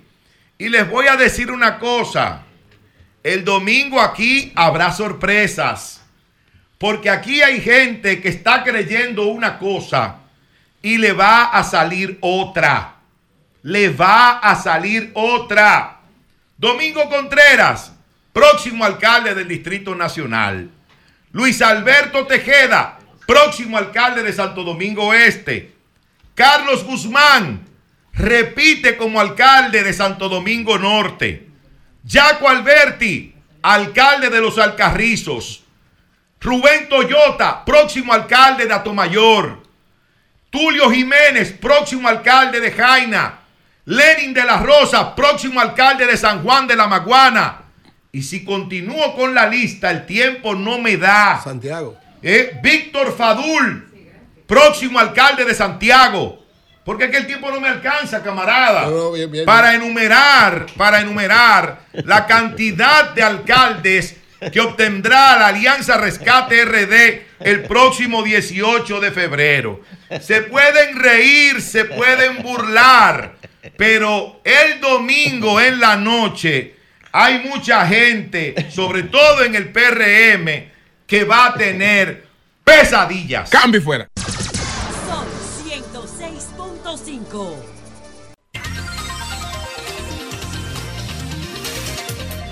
Cristiano Bueno, señores, son las nueve un minuto. Buenos días, Virgilio. Adelante. Hablando que uno se entiende. Gracias a todos los que nos escuchan a través de este Sol de la Mañana de Sol 106.5. RCC Media es la catedral de la opinión en la República Dominicana. Ustedes vieron, eh, yo sé que José la vio, la entrevista de, de Tucker Carlson con Sí, eh, yo vi Vladimir, parte. Vladimir Le han dado Putin. con todo a ese tipo por esa vaina. Edu, eh, Dio una duré- clase de historia, Putin. Bueno, ahí. yo duré- Latin- No, ¿qué clase de una historia clase de historia? historia, Putin. Yo duré tres días viéndola porque Brillante, la vi entre eh, por pedacitos. Es una Eh, propaganda para Trump. eh, la vi por pedacitos, eh, un pedazo de la entrevista la vi en televisor, la otra la vi en mi iPad y la otra la vi en mi celular entre tapón y tapón y fui viendo por pedazos. Pero aquí hay un resumen interesante de lo que dice eh, eh, Tucker Carlson, eh, que era un periodista de CNN, CNN eh, prescindió de él y... De Fox, de Fox. de Fox, sí, de Fox. acuérdate que es conservador. Sí, es conservador. De Fox. Y bueno, y entonces nada, con la plataforma de YouTube hay algunas ayudas. Creo que ahí Elon Musk tuvo que ver con, con algunas de las cosas que ha podido lograr Tucker Carlson. Eh, ha hecho entrevistas maravillosas y esto es una gran entrevista, aunque eh, se lo han comido con yuca a, Tucker Carlson. Eh, y aquí hay algunas de, las de las claves en este escrito que pude leer y que pude ver en la entrevista. Lo primero de invadir a Polonia, Lituania, otro país, que dijo Putin que eso está totalmente fuera de la discusión. Habló también eh, algo que se han dicho, dice, dice Putin, bueno, si quiere que se acabe la guerra, que Estados Unidos deje de suministrarle armas a Ucrania y se acabaría en unas pocas semanas. Él se refiere a se acabaría porque él se refiere a que él acabaría con Ucrania. No, no, no, no que se va a acabar porque le dejen de enviar armas. Bueno. Bueno, él se refirió a eso y lo dijo con un poco eh, de sarcasmo. Eh, y, y que no pueden infligir en una derrota estratégica a Rusia, así como que Ucrania es un estado artificial, así le llamó, eh, eh, que se formó por voluntad de Stalin. En este mes cumple. Oye, es una sí, vaina sí, histórica. En, en- Óyeme. en este mes, en este mes cumple dos años la guerra. Sí, el que quiere Rusia. ver, el que quiere ver un ejercicio de historia y política y geopolítica, el profesor Manuel, me imagino que se la tiró, de verdad que Putin. Yo me imagino a Trump llamando Putin- a Putin y diciendo, mira, mira Putin, yo tengo que- un muchacho una ahí parte- Discúlpame, pero Trump Eh, no tiene el nivel de conocimiento No, no, geopolítico no, que no, tiene no, no, Vladimir Putin. Yo, estoy, yo no estoy diciendo, geopolíticamente es un yo estoy diciendo el lobby que seguro le hizo Trump a Tucker Carlson para conseguir la entrevista. Bueno, lo más seguro, lo más seguro. Claro, esa pero, entrevista debe haber sido Trump pero tú no puedes claro que sí. negar que es una gran entrevista, es un gran documento no, histórico, Tremenda esa entrevista para el mundo. De la visión de él, ¿verdad? Putin, Sí, es, claro, Putin es la un tipo de museo, loco. Putin debería ser parte de la historia hace 50 años. man. Siento aquí Es ya. un pensamiento eh, atrasado, Quería, quería decir eso y ojalá y todo el mundo pueda ver esa, esa lección de historia que es esa entrevista a Vladimir Putin, que usted puede tener todas las diferencias que usted quiera con Vladimir Putin, puede decir lo que usted quiera Brillante. Vladimir Putin, pero eh, no es un improvisado ahí. ¿eh? Vladimir Putin tiene, tiene sus méritos y eh, sabe lo que hace. Bien, señores, yo leí, como todos los lunes, yo leo lo que escribe El expresidente Leonel Fernández en su artículo. Siento con esta lectura de este artículo que el presidente Fernández, pues, tiene un poco... Parece un poema lo que escribió Sí, es dislexia. Que nosotros lo, lo de la indignidad. Sí. ¿Es, es- es dislexia? ¿O es olvido o es amnesia selectiva? Quiero creer que puede ser amnesia selectiva porque citar algunas cosas de las que citó el expresidente Fernández en ese escrito, que yo lo leo todos los lunes con beneplácito, pero decir que la zona franca ha sido un modelo, un modelo que está derrotado en este gobierno. Pero ¿cómo así? Pero ¿cómo así? Si usted dijo que ese modelo había que cambiarlo, que eso no servía y que había que cerrarlo, y hoy eso genera 200 mil empleos en la República Dominicana, y es uno de los, de los sectores de la, de la industria que más genera, de las empresas que más genera en la República Dominicana. Pero ¿cómo así?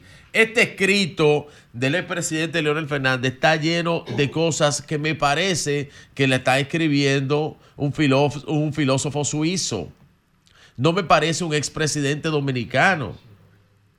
Él, él habla de cosas, por ejemplo, voy a, voy a citar aquí, eh, de la gran queja nacional, el alto costo de la vida unido a la falta de circulante, la inseguridad ciudadana, el desempleo y la caída de diversos sectores de la economía nacional, como son la agropecuaria, falso, como son las zonas francas, muy falso, pero, pero muy falso, la minería, y aquí pueden hablar de minería, los que hicieron un contrato oneroso, ¿eh?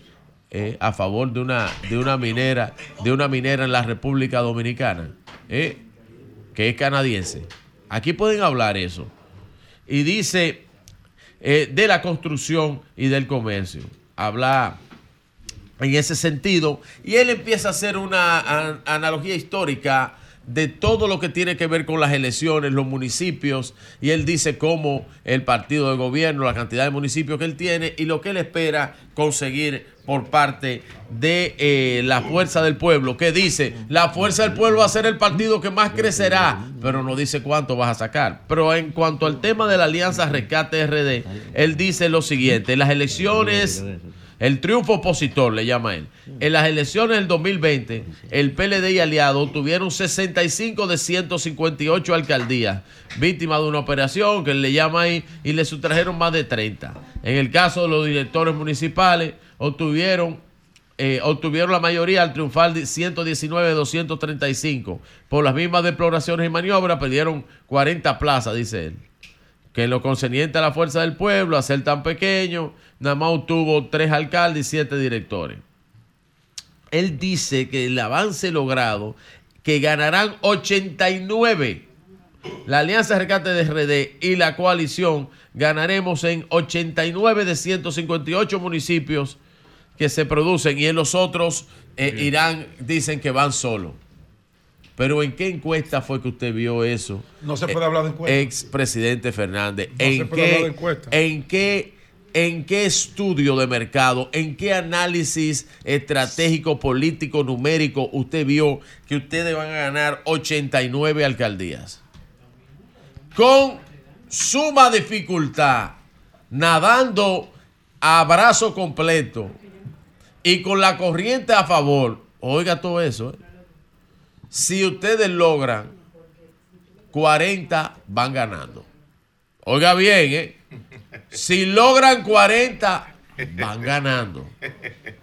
Porque lo que yo veo, lo que yo veo y lo que yo estoy analizando en tracking día por día, En tu burbuja lo que tú ves. tracking día por día, usted no llega a más de 45.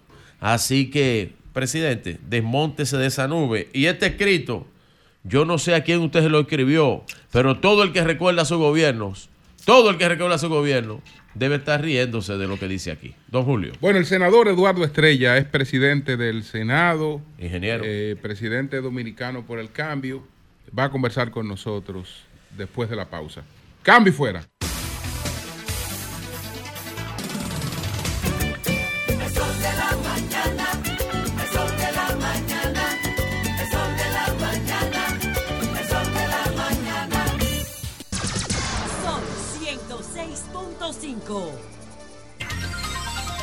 El senador Eduardo Estrella está con nosotros. eh, fue presidente del Senado, presidente del Partido Dominicano por el Cambio, que es un partido aliado al PRM. Don Eduardo, ¿cómo está usted? Muy buenos días. Yo primero quiero felicitar a Sol. Hoy es el Día Internacional de la Radio. Gracias. Y, y- Oye, y a espere, déjame- felicitar déjame admitir algo. a- a- Usted viene como invitado aquí, nosotros dicen que, que hacemos radio y ninguno No. hablamos de esa vaina. No, pero uno- trabajando. Yo quiero felicitar a uno de los decanos en la radio, a Julio. Oye. Gracias, gracias. Pero de, de manera especial, hoy el Día de la Radio, quiero felicitar a Antonio Espaillat. Antonio Payá, qué Antonio bueno, Espaillat. qué bueno. En, en este día Hablando 13 de febrero, Día de la Internacional de la Radio.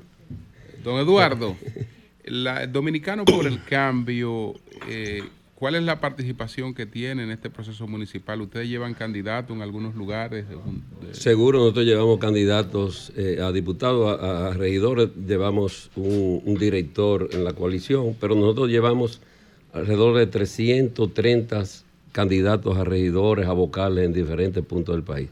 Estamos haciendo un trabajo intenso, eh, junto lógicamente a la coalición y a la gran coalición. Y además, eh, en mi caso particular, me toca un papel adicional de estar coordinando los partidos de la, aliados de la coalición eh, en esta campaña Usted, es el- usted es el enlace entre el gobierno y los partidos aliados. entre el PRM y los partidos aliados. eh, somos la- la- llevamos la coordinación, lógicamente es una participación abierta, interna de todos. Eh, nos acompañan eh, también eh, otras personas en, la, coordinación. eh, eh, eh, Modesto Guzmán, Andrés, y, estamos haciendo ese trabajo. Inclusive ayer, en el día de ayer, quiero mencionar, hubo una gran reunión de acoplamiento, de compactación, en la cual participó el candidato presidente Luis Abinader, con todos los alcaldes y directores del país y con todos los presidentes y rep- o representantes de los partidos aliados, de las 22 organizaciones aliadas. Hubo un gran encuentro ayer en la sede del PRM, ayer en la mañana. Don Eduardo, le voy a hacer una pregunta personal, porque quiero aprender de usted sobre cómo usted maneja los recursos públicos. ¿Y eso por qué? Usted sabe que a usted lo califican de tacaño.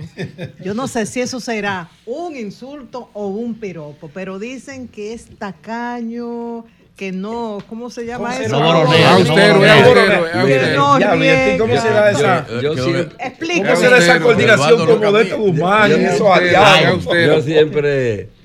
Y, y con Andrés Lugo, que está haciendo. ¡Qué la duro! Mira, Lugo yo Rix. siempre. Andrés Lugo Rix, saludos Eh, para él. en Gran Andrés, Hermano. una estrella. Mira, yo siempre he dicho que lo más fácil es dar lo que no es de uno.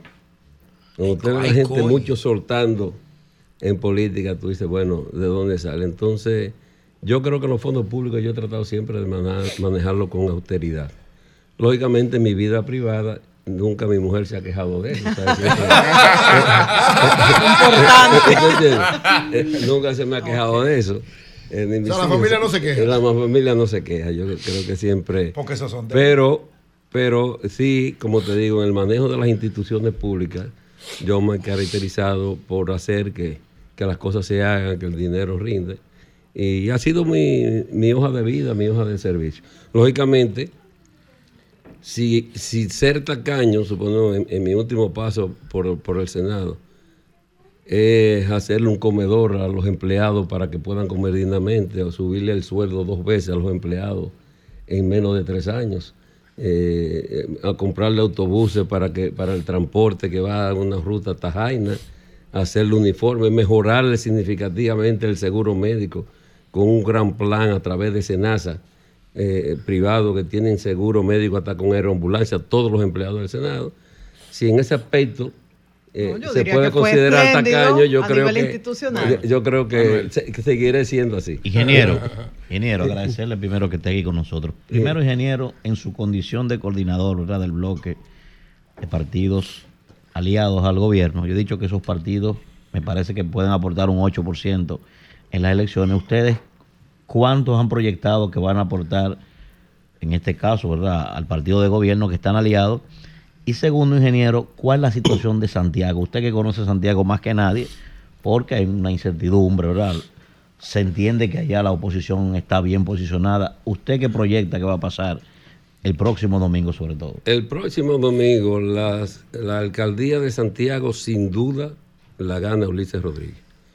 Y te podría decir que a nivel de la provincia, yo le he estado recurriendo. Supongo, el domingo en la mañana tuve una reunión con, con grupo magisterial con Ulises. En la tarde tuve una caravana en Puñal y luego fui a otro encuentro a San José de las Matas. Te puedo decir que allá de los 26 territorios, entre municipios y distritos municipales, en Santiago por lo menos se gana un 80% de los territorios, en la provincia de Santiago. O sea, es una fortaleza. El presidente Luis Abinader está altísimo, eh, por más de un 60%. El PRM como partido, como, como institución, está en Santiago por arriba de un 45%, solamente como partido, aparte de los aliados. Y yo te comparo eso, supongo, cuando yo eh, entré a, la- aspirar a la senaduría en el 2020. El PRM rondaba por un 20, un 22% en ese momento en Santiago. Sin embargo, hoy está en la nube. Y eso se dice, o sea, Santiago está contento eh, con la, la obra de, de gobierno del presidente Luis Abinader y ahora precisamente visualiza que va a ser mejor porque a través de Ulises Rodríguez como, como intermediario va a haber un solo gobierno. Los partidos no, aliados, Luis Abinader. ingeniero, Y la la, proyección. la- la extrapolación, la extrapolación de los resultados anteriores. En las pasadas elecciones hubo una ola, esa ola no se verificó en Santiago. Es decir, ahí ganó el PLD. Pero el PLD ganó solo. Ahora el PLD tiene el apoyo eh, para esa aspiración de eh, la fuerza del pueblo. Ese factor no, no, no, no tiene ninguna significación en eso. Pero fíjate que también, si tú pones a ver eso, hay fuerzas eh, en este momento que antes iban contrario a la alianza de- del PRM, como Julio César Valentín, que está integrado, como, como Víctor Suárez, el, diputado de la circunscripción 1, que tiene una gran fortaleza. ¿En, en Nueva York la tiene? Eh, no, no, Víctor- ah, Víctor- no, no, Julio, allá, allá de Monterrey que está. El de No, allá. Allá que allá vive en Nueva York. Allá que No, confundió, No. confundió de, de, de persona, de Monterrey que vive No, allá. vive en Nueva York. allá. Víctor también. Eh, Digo. Víctor vive allá. A los ciudadanos les gusta el vecino de pero, Monterrey. pero te digo, Sí. se, se ha conjugado una serie de factores y como te digo, 22 instituciones políticas, otras otras instituciones que antes iban contrarios, que están aglutinadas. O sea, en Santiago, como digo ahí, la oposición eh, no tiene nada que buscar. Mm. Don Eduardo, Sí. coordinar un bloque de partidos políticos de oposición o de oposición no afines al gobierno que históricamente se han caracterizado por ser muy amantes del menudo que se utiliza en la Cuidado. política. No, no, Ey. porque lo, hicieron, lo hacían en los 10 años del PLD. Yo estoy hablando con conocimiento de causa. Ah, y si gustan, o sea le puedo que- dar nombre y que Ustedes del. PLD compraban partidos, sí. No, igualito que ustedes, igualito que ustedes. No, no, yo, ustedes te- no, no, yo no estoy refiriendo. Tú Yo dijiste, estoy preguntándole a don Eduardo, que es el invitado. Bien, adelante. Si me permite, entonces. Dígale veteranos la En un proceso, sí la son veteranos. Dale la lista, Pedro. Eh, en un proceso electoral que vamos por las alcaldías y luego vamos en dos, unos meses por el tema de la reelección presidencial y aunque no se quiera uno vincula al otro, es difícil porque mire, quien os habla es candidato de oposición y las demandas que uno tiene de la gente Sin estar en el sin gobierno. estar en el gobierno, que la gente lo sabe, que nunca hemos sido funcionarios. Yo nunca en mi vida he tenido un decreto. Nunca. Yo no he firmado un cheque nunca. Y la gente demanda y demanda. Imagínese usted al que está en el gobierno, que sí tiene. ¿Cómo se hace un hombre de la talla moral de don Eduardo Estrella para lidiar con las ansiedades de esos dirigentes, de esos partidos que a usted le toca coordinar? Mira, de verdad que yo en mi caso, en lo que he coordinado, no he visto esas ansiedades. Y yo me he manejado muy bien en, en el bloque. Tenemos reuniones periódicas todos los martes. Eh, se ha orquestado toda una estrategia, también la fortaleza en las mesas electorales con los, con los delegados de, de los diferentes eh, partidos políticos. Y cada día más, yo lo que siento que hay una compactación de ese gran eh, bloque que está en torno al PRM y al presidente Luis Abinader. Y, así lo estoy notando en el país y como te digo es fruto porque, porque esa gran coalición viene a lo que se llama una consolidación del cambio en la República Dominicana.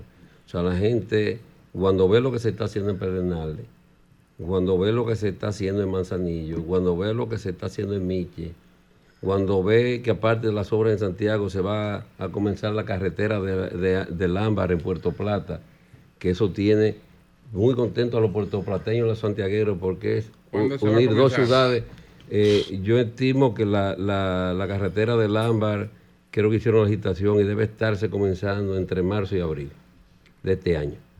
Ya, eso, eso, eso prácticamente es un hecho, ya la licitación creo que concluyó, no, está- están en esa etapa de, pero eso es una obra que ya está al doblar la esquina y, y- y- en Santiago se va viendo el resultado. Ustedes noticia- participaron. Esa es buena noticia porque, a ver, porque lo que se había planteado que el proyecto ya estaba descartado. No, de ninguna manera. Esa obra va eh, con todo y lo que es el desarrollo de, de Punta. Como te digo, va a haber dos ciudades y un solo destino. Y ustedes participaron y vieron lo que se está haciendo en Santiago, en la, en la cañada de Gurabo. Sí, claro, No, no, no, eso es- eso es- eso es extraordinario. que esa es la mayor obra de impacto social en el país que se va a tener. Impresionante. ya ahí, fíjense, le han entregado alrededor de más de 500 apartamentos a gente del hoyo de Bartolo y el hoyo de Puchula. Y creo que en, lo- en las próximas tres semanas o mes se debe estar entregando 300 apartamentos más. El Ahí se van a mudar marca 65, 1.200 personas. En apartamentos del presidente, en lo que va de gobierno, ha entregado más de un apartamento y medio por día. Solamente en la provincia, en Santiago. Y la circunvalación de Navarrete que se está trabajando, que también es un gran impacto para la línea noroeste y unir a Manzanillo. O sea, eh, son obras, obras, lo que es el, el, el monorriel, que se, se sigue trabajando aceleradamente.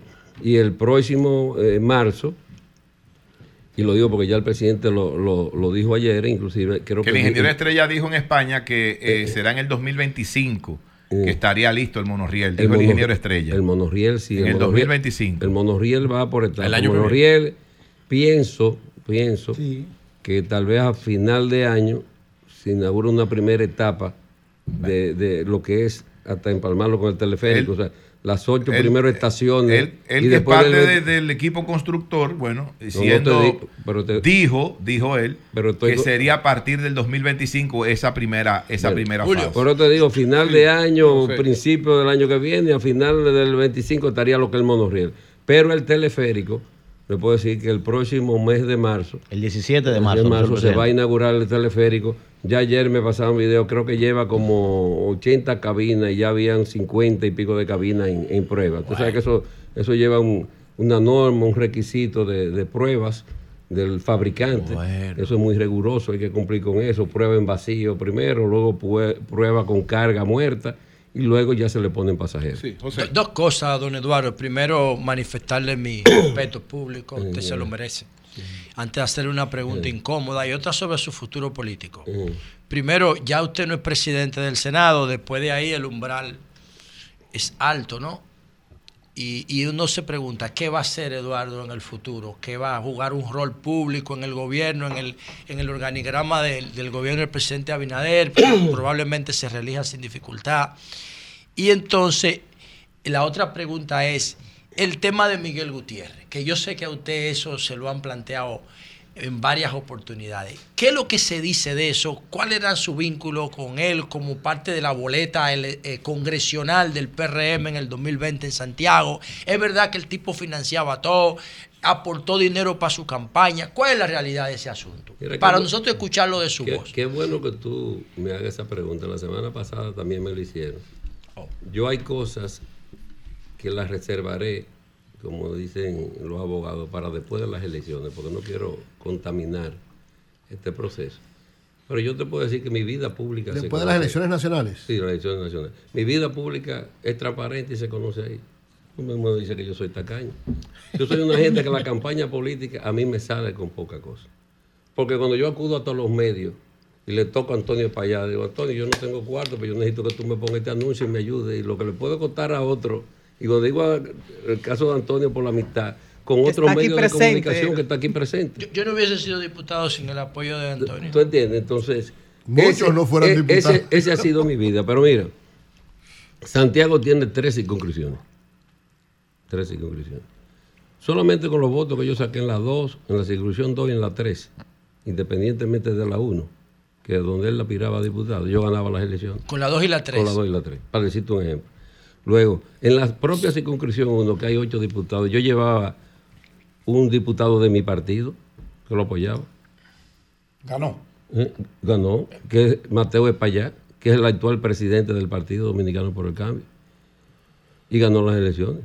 Entonces, como que eh, es ilógico que un diputado le dice, yo le voy a dar dinero a un senador para que apoye a otro diputado. Lo que el O sea, método como- de- el método de o sea, Hunt, como Eduardo. que De la, gente en política ha usado como la, la- Hay humor, eh, la, sí. la parte eh, alegre. Él nunca y- ha mencionado su nombre en ningún informe ni nada. Yo no lo he visto, o alguien lo ha visto. No. No, Bueno, y, yo, yo y- sepa, y- a mí me gustaría. Él habla en oye, genérico. y a mí me gustaría que el que tenga algo lo lleve a la justicia. Pues yo soy un hombre así. Y lo puede hacer ahora. No hay que esperar a agosto que yo salga de, senador. Porque yo siempre he dicho de que entré al Senado que la inmunidad para mí no existe. El que conmigo tenga una cosa, a mí no hay que, que pedirme. Yo al otro día la dejo y la entrego. Y nos vamos para los tribunales. Pues yo soy ahí. Mi hoja de servicio está ahí transparente y clara. Ahora, nadie con haciendo denuncia alegre me va a desenfocar a mí de la política, ni mi familia. O sea, lo primero es, mi familia sabe quién soy yo, mis amigos saben quién soy yo, muchos de ustedes los medios de comunicación saben quién soy yo. Y eso para mí es lo que me interesa, la gente de valor. a- a A mí tú sabes lo que a mí me interesa, José. eh, Eso mismo, que yo a mí tenía lo que me interesa pregunta. eso. ¿Qué piensa José La Luz de Eduardo Estrella? Eso para mí sí es importante. Do- don. Eduardo, usted Eso le, para mí sí es importante. Y eso para mí sí tiene valor. le ha respondido a la luz sobre su responsabilidad con eso. Sí. Yo justamente tenía una pregunta sobre Miguel Gutiérrez, pero es otro enfoque.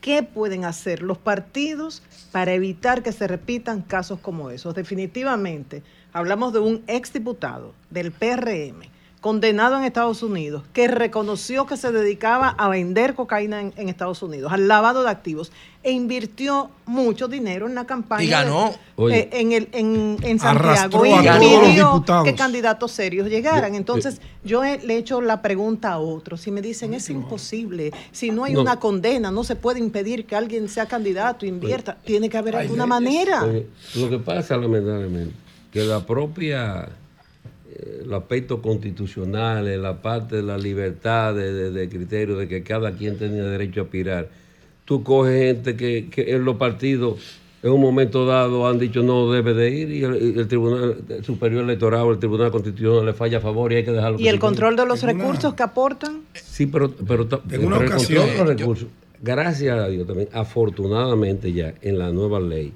La ley 2023. se, se puso lo que es el fiscal de, Electoral. electoral. Lo, lo, lo, fui yo que lo escribí. Yo, lo, yo creé la figura del procurador Y- electoral. y- Fui yo que la creé. Y, y la parte de que la Junta que tiene precisamente, creó creo que una- un área eh, eh, eh, muy espe- especializada en la, en la cuestión de darle seguimiento a la cuestión de los A los delitos electorales. Yo te puedo decir- Ese es otro aspecto. Cuando terminó la campaña, de los primeros eh, candidatos electos que depositó en la Junta su, Declaración su, jurada. declaración, su declaración de los usos de los fondos, fui yo. Yo, yo quiero decir Hay algo breve, perdón, hay que Marilena me pidió la palabra. Eh, Marilena, sí. yo quiero decir algo. Eh. Miren, cuando estábamos discutiendo esta ley, que ahora se llama 2023, antes se llamaba 1519, la ley de régimen electoral, yo llevé una propuesta, yo era parte de la comisión bicameral de esa ley. Llevé una propuesta para crear la Procuraduría Especializada en, En delito delitos electoral. electorales. Eso está ahí, fue ratificada en esta ley que se modificó, pero me dejaron fuera lo que yo considero lo más importante para evitar el fenómeno Mickey Gutiérrez en la campaña, Miguel Gutiérrez. ¿Cuál fue, don Eduardo? Los principios del financiamiento electoral. Y los pri- principios del financiamiento electoral que yo planteé establecían que todo el dinero que se usa en campaña tiene que ser lícito y tiene que ser fiscalizado por el Estado. Yo tengo el proyecto ahí. Para mí sería un honor entregárselo y que usted pueda estudiarlo y ver la posibilidad de reintroducirlo, porque esa parte el PRM y el PLD la sacaron de la reforma, lo dejaron fuera. Yo y así le pudiéramos hacer un apoyo. Creo que cada vez hay que ser más, más rígido. O sea, el dinero puede. público Pero está fiscalizado, pero el tú- dinero privado no está fiscalizado. Y ese se, oigan, La por ley último establece termino. unos límites. Todos los casos de corrupción están asociados al financiamiento electoral pero oye lo que te digo, desgraciadamente, que Todos. tú por el rumor público no puede una gente dejar de decir que sea candidato. No, Ni objetarlo. O sea, hasta que Bueno, se someta o se ah, ah, demuestre lo contrario. Don Gente Eduardo. que andan. Pedro, Pedro. Don Eduardo, Manuel. usted, yo, yo eh, en una gran parte colijo con usted con el tema de que los partidos políticos son una familia muy grande y no necesariamente uno tiene que saber lo que hace el otro, porque no es función. Ahora bien, los partidos políticos sí tienen mecanismos, no el PRM, todos lo tienen. En el año 2010, yo recuerdo, a Reinaldo le tocó la tarea dura de desmontar a más de 10 candidatos a diputados que estaban punteros en cada una de sus demarcaciones porque había un rumor insistente en la actividad ilícita de esos candidatos en su pasado. Y el PLD lo desmontó, se sentó con ellos, mira, ustedes tienen derecho, pero aquí nosotros tenemos un deber de presentarle gente sin cuestionamiento a la sociedad. Y se hizo. Lo pueden hacer todos los partidos políticos. Porque si bien es cierto que la propia ley establece el derecho a elegir y ser elegido, y si yo no estoy condenado por un hecho punible, yo puedo participar. Pero la organización, que es un todo incluido, sí tiene, Sí. tiene la condición Pero de de, sentar y decirle, Eury, usted no puede ir. Sí, pero Bien. mira, Al hasta, de- micrófono, hasta de dinero fuera, tú hasta una embajada le pides una información, una embajada se cuida. Si no tiene Claro. hecho imputable que tenga en la justicia, una abogada no te dice, no, esta persona está... Porque ellos se cuidan de eso, hasta que ellos no tienen Un expediente que... un expediente de todas sus cosas armadas. O sea, que es un tema delicado, pero cada día yo entiendo que hay que profundizarlo más. Porque entonces en el sistema político pagan justo por pecadores. Exacto. ¿Me Ingeniero, ingeniero, me gustaría si usted Perdón, puede. Manuel, Eduardo, quedó pendiente lo de su futuro, de la pregunta que le Ah, hicimos. ¿Qué va a hacer usted? ¿Va a ser funcionario del gobierno? ¿Va a ser ministro? ¿Va a hacer algo ahora? Mira, yo tengo el mejor si, cargo. si gana Luis Abinader. Yo tengo el mejor cargo que no necesita de Ese es bueno, sí. Amigo del presidente. El mejor cargo que hay. Y, y estoy al lado del presidente Abinader haciendo campaña con él y le dije, tengo más compromiso sin ser candidato si- a senador usted- en estas elecciones. ¿Y si él pierde, usted sigue con Oye, él? oye, en estas elecciones de 2024 con él que en el 2020. ¿Y si él pierde, usted sigue con él? Es que yo no que estoy tú quieres que yo parta de un supuesto que no va a pasar. Diablo, va a ganar por diablo, ya retírate, ya, Ingeniero, Diablo. mire, usted acaba de agregar un dato, ingeniero. Todo usted puede acaba de agregar pasar, un ingeniero. dato. No, Sí, sí. Usted acaba de agregar pasar. un Todo dato. pasa hasta la ciruela. Sí, pero todo puede pasar. Usted, usted acaba de agregar un dato, ingeniero, que no se conocía y es sumamente importante. Me gustaría si usted puede repetirlo. Pedro, por ejemplo, que es candidato, Pedro sabe, si se declara con un regidor, ningún otro regidor se le acerca a Pedro. Y usted acaba de decir que usted llevaba un candidato a diputado en la misma circunscripción en la que ese señor era candidato. Pero, pero ahí eso No, es distinto porque, porque porque él arrastra. Él arrastra. No, no, pero- él no, arrastró, él No, no, arrastró a todos los no, candidatos. no, no, a- lo la todos los candidatos a Me- diputados. Él refiero- lo arrastró. me refiero por el apoyo Miguel Gutiérrez, Miguel, Gutiérrez cogió tres diputados en. Santiago. Sí, sí, La sí. cantidad de Sí. los votos. Sí, la sí, sí. del método de Sí, pero yo no hablo del método yo estoy hablando de un apoyo económico. No, eso. apoyo económico Eso es llega. diferente, eso es diferente. Eso le da tres pitos. Eso es diferente. a Miguel Gutiérrez. Oiga, oiga, eso es diferente. oiga. claro. No me hable de eso, eso es diferente. La candidatura senador La candidatura. Es separada de la Es separado. Claro. senador sí es separado. Claro, de eso está hablando. yo estoy hablando cuando me refería al caso de que si hay una persona Claro. que yo tenía que apoyar como diputado. Claro, no va a conseguir apoyo de él. Era el suyo. Era- Pero, de eso. pero los mismos fue. votos de Miguel Maestro, arrastraban a ese maestro, que yo no estoy hablando de esa de arrastre, estoy hablando de la participación del ingeniero. Es de eso, usted está hablando No, de pues, otra no cosa. No, pero no hay Ingeniero, no hay ingeniero, su opinión sobre esta ley que ha generado tanta controversia en el país, sobre la ley de esta- del DNI. Me gustaría escuchar su opinión. Sobre la defecio del DNI. Sí. No, pero así no, porque eso es condicional. sobre, la, defecio del DNI. pero- ¿Cuál pero su- condicional. La ley Mordaza. sobre la, la de- defecio, sobre, barbaridad. sobre la defecio que, acaba con la libertad de prensa. Julio, cuidado, que la ley está vigente, No importa, cuidado. la, ley está vigente, cuidado, eh. Pero qué, da vergüenza, Pero la vergüenza suya que queremos. que alguien haya levantado la mano para apoyar una ley como esa. Está vigente la ley, no importa, pero es, es un adefesio. Pero déjame, déjame expresarme. Tú me- tú me- hoy, hoy que es el día de la radio. Sí, pero es un adefesio, don Eduardo. Y, Y además, yo te digo que tú eres de los decanos. no- Adelante, con su opinión, don Eduardo. Esa ley fue introducida en el año Tú no tienes una 2021 por el, el Poder Ejecutivo. Perimió en, en el Senado, se aprobó y creo que perimió en la Cámara de Diputados. Luego la introdujo eh, el senador de la provincia Peravia. eh, y se Franjul. cono- Franjul. Franjul. Milcíades Y- y- Franjul. y se conoció en el Senado y pasó otra vez a la Cámara de Diputados. Ya en la Cámara también hubieron otros proyectos, se juntaron.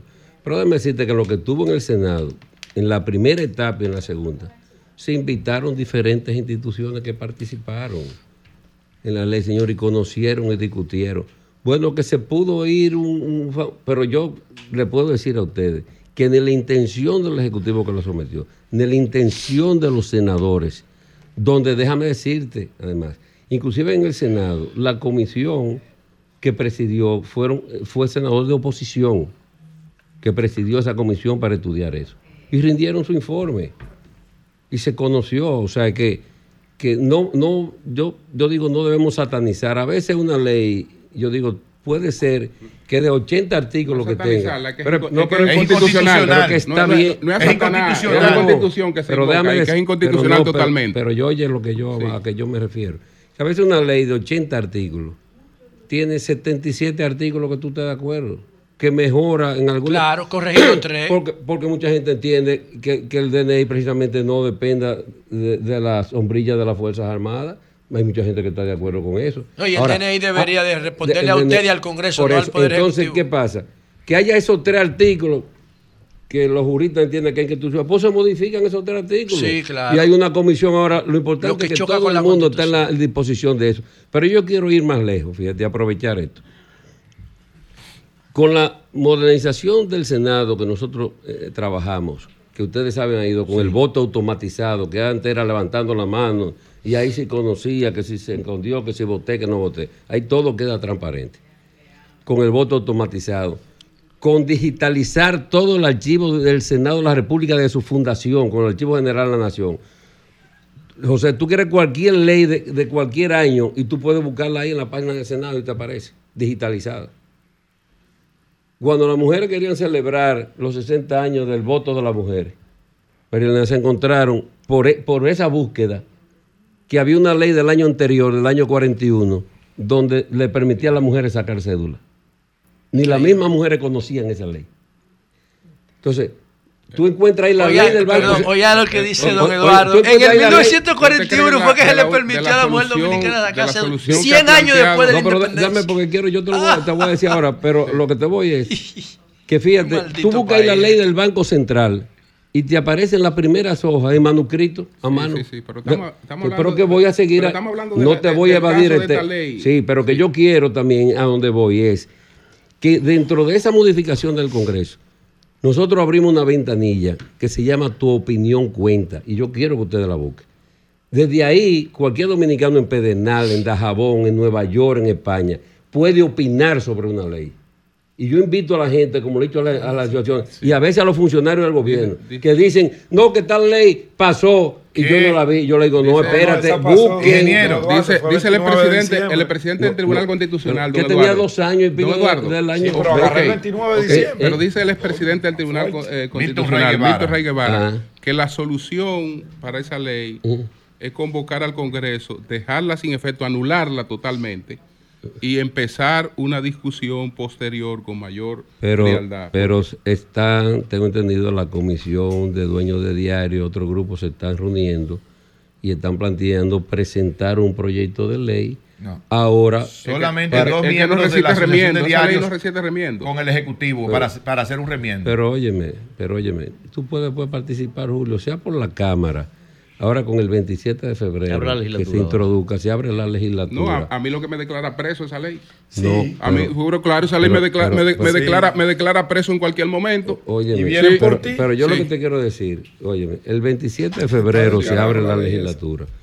Se puede presentar ese grupo que está estudiando, que si tú dices que hay dos, que hay tres, lo que haya, pero tú tienes derecho también a través de un legislador, de tu agrupación cercano a ti, someter un proyecto de ley. Van a ver los proyectos que haya, va a una comisión.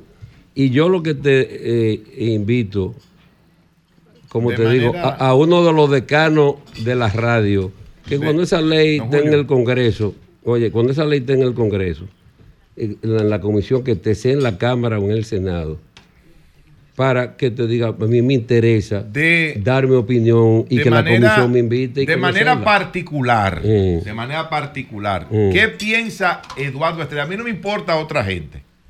¿Qué piensa Eduardo Estrella Que lo de que- esos artículos que lesionan la libertad Oye, de prensa y de expresión de la Oye, República yo lo Dominicana? que pienso que yo soy un demócrata y creo en la libre expresión, que lo que haya que corregirle para tranquilidad y satisfacción de todo el mundo, se corrija Eso y se modifica la ley. Eso quería Usted puede estar seguro. Y, y ese, oye, ese es el espíritu y el ánimo que hay en el Congreso y en el Ejecutivo. Por eso el propio No, Ejecutivo, creó esa no. comisión.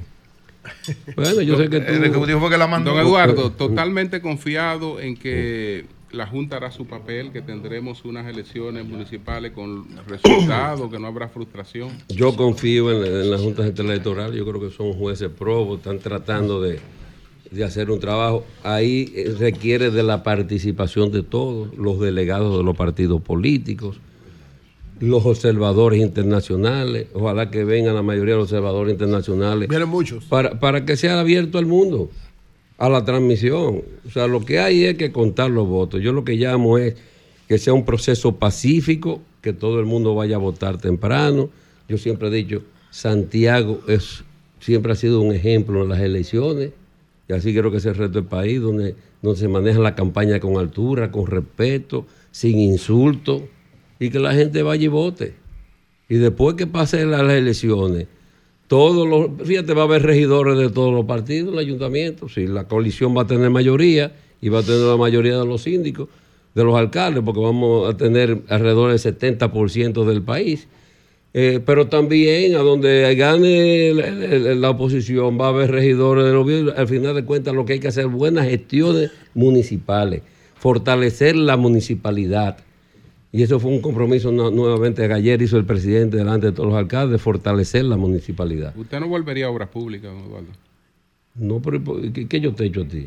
No, pero no, pero pregunta. No,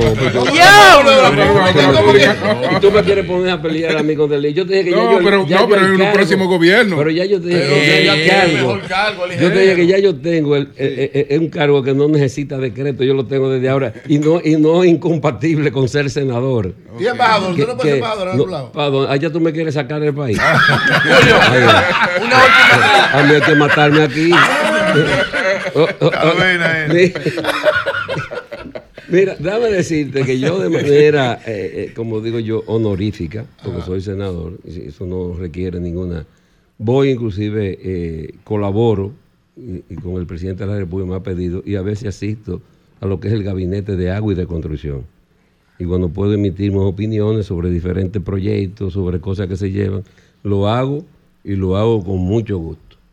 Y lo seguiré haciendo en lo que va de, de este periodo de gobierno y en el próximo gobierno. Sí. Ok. Eh, eh, ingeniero, ya de cara al proceso electoral del domingo, eh, usted que está dirigiendo, eh, coordinando los partidos aliados al PRM, conjunto con el buen amigo Andrés Lugo Riz, un abrazo para Andrés y un abrazo para Eduardo Guarionex, su hijo, que es una estrella, mi amigo, Eduardo Guarionex.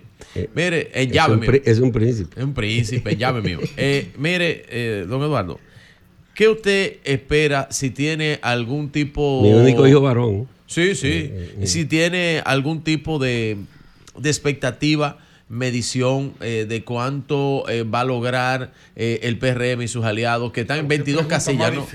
Sí. 22 casillas, pero yo quiero ver los números que ve No, don Eduardo. porque un yo- 95 diferentes son a lo míos. mismo que tú veas Pero aquí. Un 95. Échame la fácil. Un 114. Lo único que no lo veo un es a don Un Eduardo. 95%. Mira, mira, yo te dije ya, aquí en la capital nadie le gana a Carolina, en Santiago nadie le gana a Luis. Y nadie. del país, Nadie. del Pero país, vamos a escuchar. del país, El- el te dije ahorita, una- la- esta preguntita. oye, esta vamos a sacar eh, alrededor del 70% esta, de esta los... preguntita, don Eduardo. Carolina está tan segura como Ulises. Es decir, usted le da el mismo nivel de seguridad. a dos. Van a ganar. Ay, ah, Van- mismo- no, pero oye, no, pero bueno, lo que he preguntado si No, oye, Ulises sí, está sí, preso, si, sí. le da, si le da el Oye, mismo oye, nivel de, de, sí, de- de- de óyeme, seguridad a los dos. Dale el nivel que tú quieras, pero el No, lunes, oye, van a, van a arrasar, oye, Antonio, están saboteando es solamente para saber si, él le da el mismo nivel de van a seguridad. a los dos. ganar, van a ganar mucho a poquito los dos. Ok. Si quieres, invítame el lunes. Y, y te digo, alrededor del 70% de las candidaturas, Ay, tanto 70 es lo mismo. de municipios no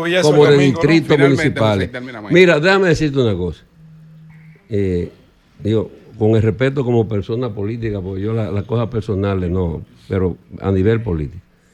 A la oposición se le hizo tarde para abrandar habichuela.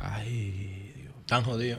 Se le hizo tarde. Definitivamente. Ya retírense. se le hizo tarde para ablandar habichuela. Adelante, José, del bloque Sí, de lo que- oficialista. de lo que tú quieras. No, pero A Adelante, adelante. adelante. Bueno, Está como- está vestido azul como dominicano por el cambio. No, es de- como el PRM. Eh, del. PRM y blanco. dominicano por el sea, no importa, eso no es nada. Eh. Que la gente tiene que asumir No, posiciones. Por eso tú estás aquí. Yo asumo yo estoy por eso. Adelante. Yo estoy aquí como comunicador. Ahora yo tengo una posición política. Dígelo a él. Sí, yo te, pregúntaselo a él. Adelante, Pregúntaselo adelante, a él. a adelante. ver. Eh, Don Eduardo, yo estaba en la cena donde se decidió tu entrada a este programa. Eso no es verdad. Dile que alguien, Ahora, a que alguien se ¿Y por atreva a no decirme que- que no. lo Pero es que todo se decide en una Pues mesa, ya, pero no hay que traer eso pues aquí ya, entonces. Porque no hay que denotar Ahora, es un profesional del Yo micrófono. no estoy hablando de que no es No, profesional. Lo que de pasa es que él me está Pero diciendo a no eso, que yo formo porque parte tú de quieres un dejar dicho que tú lo entraste a él. ¿Qué bloque del Adelante, bloque? adelante. Un tipo Esa independiente. vaina, No, no espere, puedo no, creer, hay un invitado. Tomo posiciones a ¿Tú veces. disposición para este proceso? Ah, tú estás con ¿y el tú no? PRM. Yo ¿Y sí. tú? Responsablemente sí. Pero ¿cuál es Allí no problema? pele, mi hermano. No, no hay gente que dice que no. A eso no es nada, pero se para que señores, está el ingeniero Eduardo. Adelante, aquí. adelante. Dios. Mira, se fue Antonio. La pregunta. ¿Sabe qué fue? Ah. Antonio, eh, eh, don Eduardo, ah, Jaime Tomás ah, ha dicho en reiteradas ocasiones y antes del proceso catalán que Santiago tiene las condiciones para independizarse del, del país. Lo he dicho, lo ha dicho Jaime Tomás. Yo no es que comparta eso, pero sí es cierto que muchos santiagueros no se sienten conformes con el nivel de inversión pública que el gobierno central destina para Santiago y para las 14 provincias del Cibao. ¿Qué usted opina sobre eso? ¿Usted está conforme con lo que se invierte en Santiago o usted cree que Santiago como dice Jaime Tomás, merece más. Mira, no se sentía conforme. Y yo lo he dicho. Para mí, hay dos presidentes en Santiago que han hecho gran inversión, que fue Joaquín Balaguer en su momento y Luis Abinader ahora. Lo que Luis Abinader ahora, en los últimos años, 20 años, está haciendo es sin precedentes. Te estoy diciendo, la inversión en el monorriel, la inversión en el teleférico, la inversión en el arroyo Gurao, la inversión en la circunvalación de Navarrete, la inversión de más de quin- 100 kilómetros de carretera en la sierra y los balnearios. Yo, creo, yo te invito a que tú vayas por Jánico y San José de las Matas para que le veas lo que se está haciendo por ahí.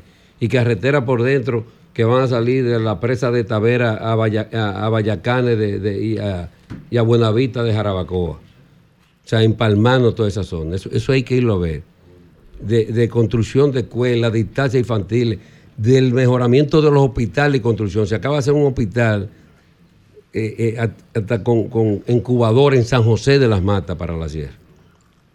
Se reconstruyó el de Navarrete, el de Villa González, el Cabral y la inversión que se sigue haciendo es cuantiosa.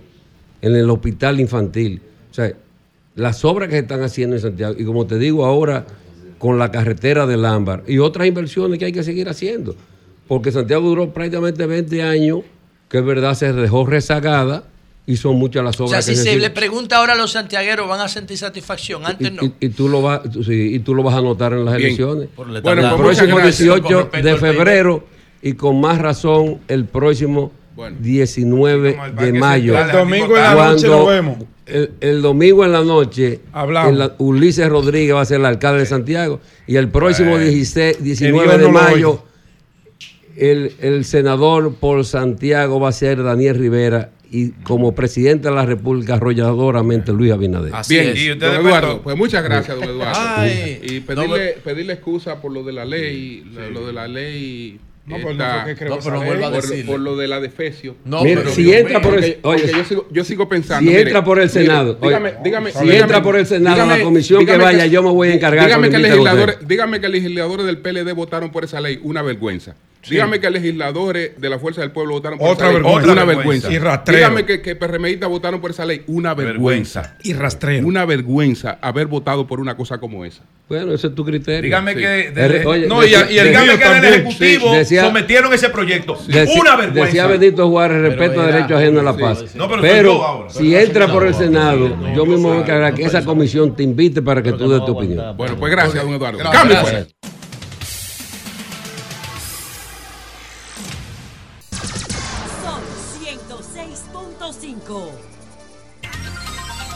10, 10 minutos. Eurica para la Gracias al Dios Todopoderoso Jesús, mi Señor, Salvador y Guía. Como siempre, inicio con la palabra de Dios, Salmos 46.1. Dios es nuestro refugio y fortaleza, nuestro pronto auxilio en cualquier tribulación. Amén. Dios siempre está con nosotros, Amén. nunca nos abandona. Amén, amén, amén. Miren, quiero, quiero Pero referirme a lo que un ¿y qué Con tanto amén Cristo, con él y Amén, en él. sí, siempre. Uy, a los escenarios que pueden darse cabina, domingo, eh. las posibilidades de lo que pueda acontecer en las elecciones del domingo. Pero antes quiero saludar a el encuentro que hizo ayer el candidato alcalde de Santo Domingo Este, Luis Alberto, con una delegación de pastores evangélicos. Eh, fue un encuentro sumamente interesante donde eh, Luis Alberto fue a plantear lo que es su visión. Habían 100 precisamente, pastores 100 evangélicos. 100 pastores evangélicos y fue a plantear la visión que tiene de cómo debe haber una relación directa entre este sector tan importante. Dice que ayuda mucho, que sirve mucho, que además de dar fe también da mucha Espérate, ayuda espérate, que habían 100 pastores evangélicos. 100 pastores Pero evangélicos. digo, Atacio es pastor. Bueno, pero habían 100 pastores Entonces evangélicos. esos 100 no están apoyando a Dios. No, no, no están apoyando a Luis Alberto. Están apoyando a Luis Alberto. Porque lógicamente. Los pastores se van para donde haya más dinero. ¿eh? Eso es lo que dice la historia. No, eso no es verdad. No, los pastores no. Los presidentes de los partidos pequeños. Hay una confusión ahí. Equivocado. Hay una confusión ahí. En el caso de los pastores, lo que pasa es, Es que la iglesia vive de la No, caridad. La iglesia vive de la caridad. eso ¿no es? inmediatamente. No, otra no, cosa. Perdón. Lo que pasa con los pastores es los pastores o los cristianos en sentido general somos ciudadanos y como ciudadanos tenemos visión específica sobre cada situación. Entonces pueden haber pastores evangélicos que están con un candidato y pastores evangélicos que están con otro en función de la visión que posean. ¿Por qué? Porque no se trata un problema propiamente de fe. O sea, porque tú seas evangélico no hay, no hay que obligar a votar por ti. Dios Atacio ha hecho actividad con pastores. Sí, también. ¿Y cuántos fueron? Lo apoya una parte importante. ¿Cuántos? ¿Cien? No, no sé cuánto, Más. pero Él no dio números, pero él tiene una parte importante para Vigilio, ¿cuántos fueron? ¿Tú sabes? Lo- ¿Qué es lo importante de esto? O sea, lo no, importante no, de esto que es, perdón, lo importante de esto que es que el candidato, los dos candidatos punteros, en el caso de Santo Domingo Este, en el caso de, de- eh, de Luis Alberto, que tiene, lógicamente, a- frente a un candidato que es pastor cristiano. No, no es pastor No, no es pastor. Anda al diablo, No es pastor. Perdón, déjeme decir. No, no, ese señor no es pastor. este es su turno de Puede ser pastor alemán, pero no es pastor. Pero- No, no, no, alemán no, pero él es pastor, tú lo pero sabes. así no. No me excusa. Eh, espérate, el no. turno de Eury, ¿eh? Perdón, un momento. Digo Astacio tiene una iglesia. Ah, Julio, La pues, pastorea pastor. está Si de es licencia. pastor, Perdón, Julio. perdón. Está de licencia porque está como candidato. Es verdad, a es pastor, O sea, entonces. vamos a hablar con la verdad. Claro. Todo el mundo sabe que yo apoyo a Luis Alberto. Pero tú quieres lo que gane- pero tú Ahora, quieres la que gane verdad- Dios. La verdad es que él es pastor en licencia porque él tiene una iglesia y la pastorea. Él no es pastor, Se lo digo, no, se lo digo porque, o sea, yo ¿Cómo he ido a la-? ¿Cómo así No, que yo tiene una conozco iglesia? la iglesia de, de O de sea, Dios si yo quiero poner una iglesia y poner a Virgilio no, Pastorear, no, ¿la puedo pero hacer? eso es otra cosa. O sea, Pregunto, lo está- yo no lo estoy que estamos diciendo que él, él es pastor en licencia. ¿O era? No, él es pastor en licencia. Ok. Se Él- puede- él- y en la fe se puede No, no. tomar una licencia. Él tiene una iglesia. No, yo no no ya lo que él va a hacer después Bien, es posterior, bien, posterior bien. a lo que Mira, él la campaña va a pasar, no deje que la campaña se lleve el medio. ¿Qué es lo acuérdate. importante de Es esto? lo importante de esto es que Luis Alberto, viendo esa realidad, ¿qué ha hecho? Ha logrado ganar un sector importante que todo el mundo podría pensar que tenía que estar con Diego Astacio. No, no, no. Hay un sector importante de la fe en Santo Domingo Este. ¿Cuántos pastores hay en Santo. Domingo Este? Hay una gran cantidad, hay una gran cantidad de pastores porque hay una gran cantidad Sí, de pero aquí no hay datos, aquí no hay datos en este Santo país. Domingo Este es uno de los, es la población, es Un la, la- clip, prr, tantos pastores. el municipio más grande que tiene el país, por vía de consecuencia, es uno de los que tiene más iglesias, iglesia porque es la que tiene, uno de los que tiene más gente que se congrega. Entonces, Santo Domingo Este juega un papel muy importante. Entonces, quiero saludar este encuentro de Luis Alberto y sobre todo la propuesta que hizo. ¿Qué hizo él? Dice que cuando asuma la, la alcaldía, el próximo 24 de abril, va a crear el Consejo Interreligioso Municipal, que va a ser un eh, mecanismo para tener contacto directo con todos los sectores de fe que puedan ayudar a hacerle una, a desempeñar una buena gestión como alcalde. Yo creo que esa visión es correcta, es muy importante y aporta bastante a lo que es el plan que él tiene para dirigir Santo Domingo Este. Saludo a este encuentro y ojalá las cosas se den como está planificado para Luis Alberto. Miren, ¿qué puede pasar el domingo? Dos posibilidades de lo que acontezca. Una es un primer escenario que el PRM, que ha estado planteando que sacará el 70% de las alcaldías, logre arrasar el próximo domingo, gane el 70%, gane las principales alcaldías del país y eso evidentemente que es un golpe contundente desde el punto de vista electoral mirando las elecciones nacionales. ¿Por qué? Las elecciones municipales, quiera usted o no, influyen. No determinan, eso es verdad, no determinan, pero influyen en los resultados y en la campaña que se haga de cara a las elecciones de mayo. Entonces, si el PRM lograra eso, lo cual yo dudo mucho, no es verdad que va a sacar el 70% y es posible que saque una buena cantidad, pero evidentemente no el 70%. Ahora, si se diera ese caso, evidentemente que el PRM está en la vía expedita muy importante para lograr buenos resultados en las elecciones congresionales y nacionales de mayo. Ahora, si se diera lo contrario, que la Alianza Rescate RD lograra igualar o superar, igualar es que quedaran los dos cerca del 50%, el gobierno y la Alianza Rescate RD, o que, como posiblemente pueda acontecer, que en términos de votos globales, la Alianza Rescate RD saque más votos que el gobierno. Y que en términos de alcaldía o esté muy cerca o ligeramente por encima. Si se da ese caso, también cambia significativamente el panorama de cara a las elecciones de mayo, tanto congresionales como municipales. Si la Alianza Rescate RD logra ganar en varias de las alcaldías más importantes y por vía de consecuencia saca mucho más votos globalmente viéndolo que el gobierno, se pone en una condición básica, fundamental y muy óptima de cara al proceso de mayo nacional y congresional. O sea, si Rescate RD lograra ganar el Distrito Nacional, Santo Domingo Este, Santiago, Santiago Oeste, San Juan, San Cristóbal, Santo Domingo Norte, San Pedro de Macorís y Moca, que son 12 de los- 12 de los municipios donde está, donde hay una, No, hay una competitividad importante o está por encima. Cuando digo una competitividad importante, ¿qué va a suceder? El día D es fundamental. Aquí usted puede ver la percepción, usted puede ver una serie de cosas, pero todo depende el día D. Primero de la capacidad de movilización de las fuerzas que lo apoyan y de la capacidad de movilización de sectores que usted puede llevar, que aunque no lo esté militando directamente, lo respalda. Y miren, en eso es verdad que el gobierno, por la cantidad de recursos que maneja y por una serie de elementos, pero hay que recordar que la fuerza del PLD, la fuerza del pueblo y el PRD son tres maquinarias aceitadas desde el punto de vista electoral. Si saben lo que hay que hacer para movilizar a la gente, saben lo que hay que hacer de cómo movilizar a la gente y sobre todo saben lo que hay que hacer para defender el voto que se le da, que son los dos elementos fundamentales, que es lo que van a determinar lo que pase el próximo domingo. Entonces, hay que estar claro, ¿qué es lo más importante de todo esto? Sea un escenario o el otro, y ese es mi mensaje fundamental, sea que el gobierno arrase totalmente, o sea que la Alianza Rescate RD quede por encima y en muy buenas condiciones, lo que sea que acontezca, lo fundamental es que el lunes reine la paz. Que todos podamos tranquilamente aceptar los resultados, cual que fuesen, el que fuese el resultado. Ojalá no haya ninguna alteración, ojalá no haya ningún problema, ojalá no haya ni siquiera que hacer ningún alegato de fraude ni nada de eso. Eso es lo que esperamos todos.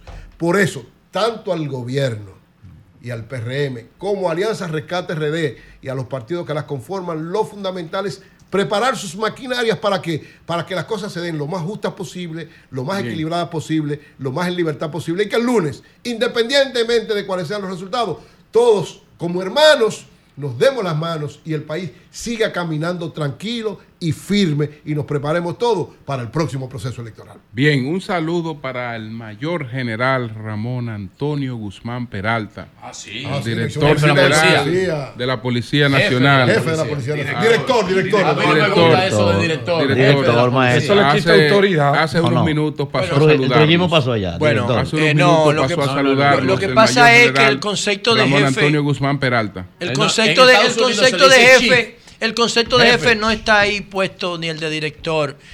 Director Eh, nacional. Literalmente, no, es una cultura que hay que desterrar. Es director de la policía. y mientras tenga el nivel Claro. de centralización que tiene la policía, El jefe. se le va a seguir diciendo Balaguer no es jefe, o presidente sea, maestro. no, es Luis. director. Ser director es, un, eh, hay, que, hay que asumir Director. eso de... Pues cambio fuera. Eso no es tan fácil. Sol 106.5. Y eso, Son Pedro. las 10, 28 minutos. Pedro, buenos días. Buenos días, maestro. eso, Pedro, aquí. no, no, mañana. Mañana o el sábado. Buenos días al equipo, buenos días al equipo de producción, buenos días a todos nuestros amables televidentes, radio escucha y cibernáuticas. Este es el sol de la mañana y nosotros siempre estamos privilegiados de poder dirigirnos a ustedes para externar los criterios que nosotros eh, entendemos, nuestros puntos de vista. Un saludo a Fellito Suberví ayer muy amable nos recibió con una comisión de los presidentes de juntas de vecinos de la República de Colombia, Carmen María, Ciudad Real 1, eh, entre otras.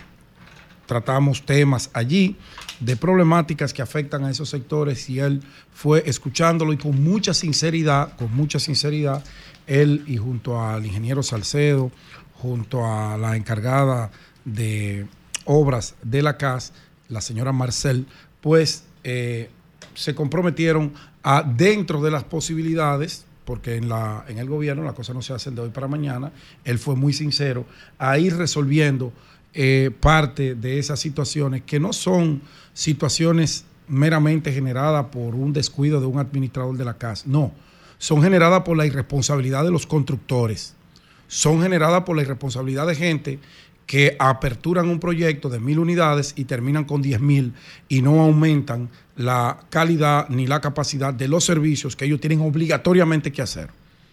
Y yo voy a hablar, después que pasen las elecciones de este medio término, de esos constructores, porque alguien le tiene que poner el cascabel al gato. Bueno, gracias Fellito por siempre eh, tener la gentileza, nos comunicamos y, y siempre recibe esa gente. Bueno, se acercan los días para una definición del panorama electoral de febrero, para ver la realidad, para ver quién tiene razón, para ver si las cosas son como dice el gobierno, que tienen 70, que tienen 80, que tienen 90, que tienen 100.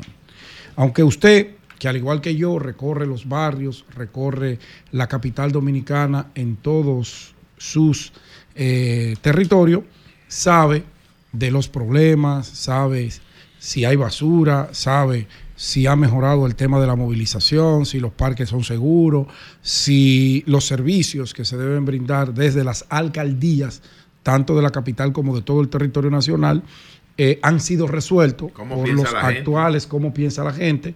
Usted tiene ahí el domingo la oportunidad de ejercer un derecho que le da la democracia de ir a sufragar o por lo que está, si usted está contento, ese es su derecho, o para cambiar lo que está por algo que o alguien que puede hacerlo mejor.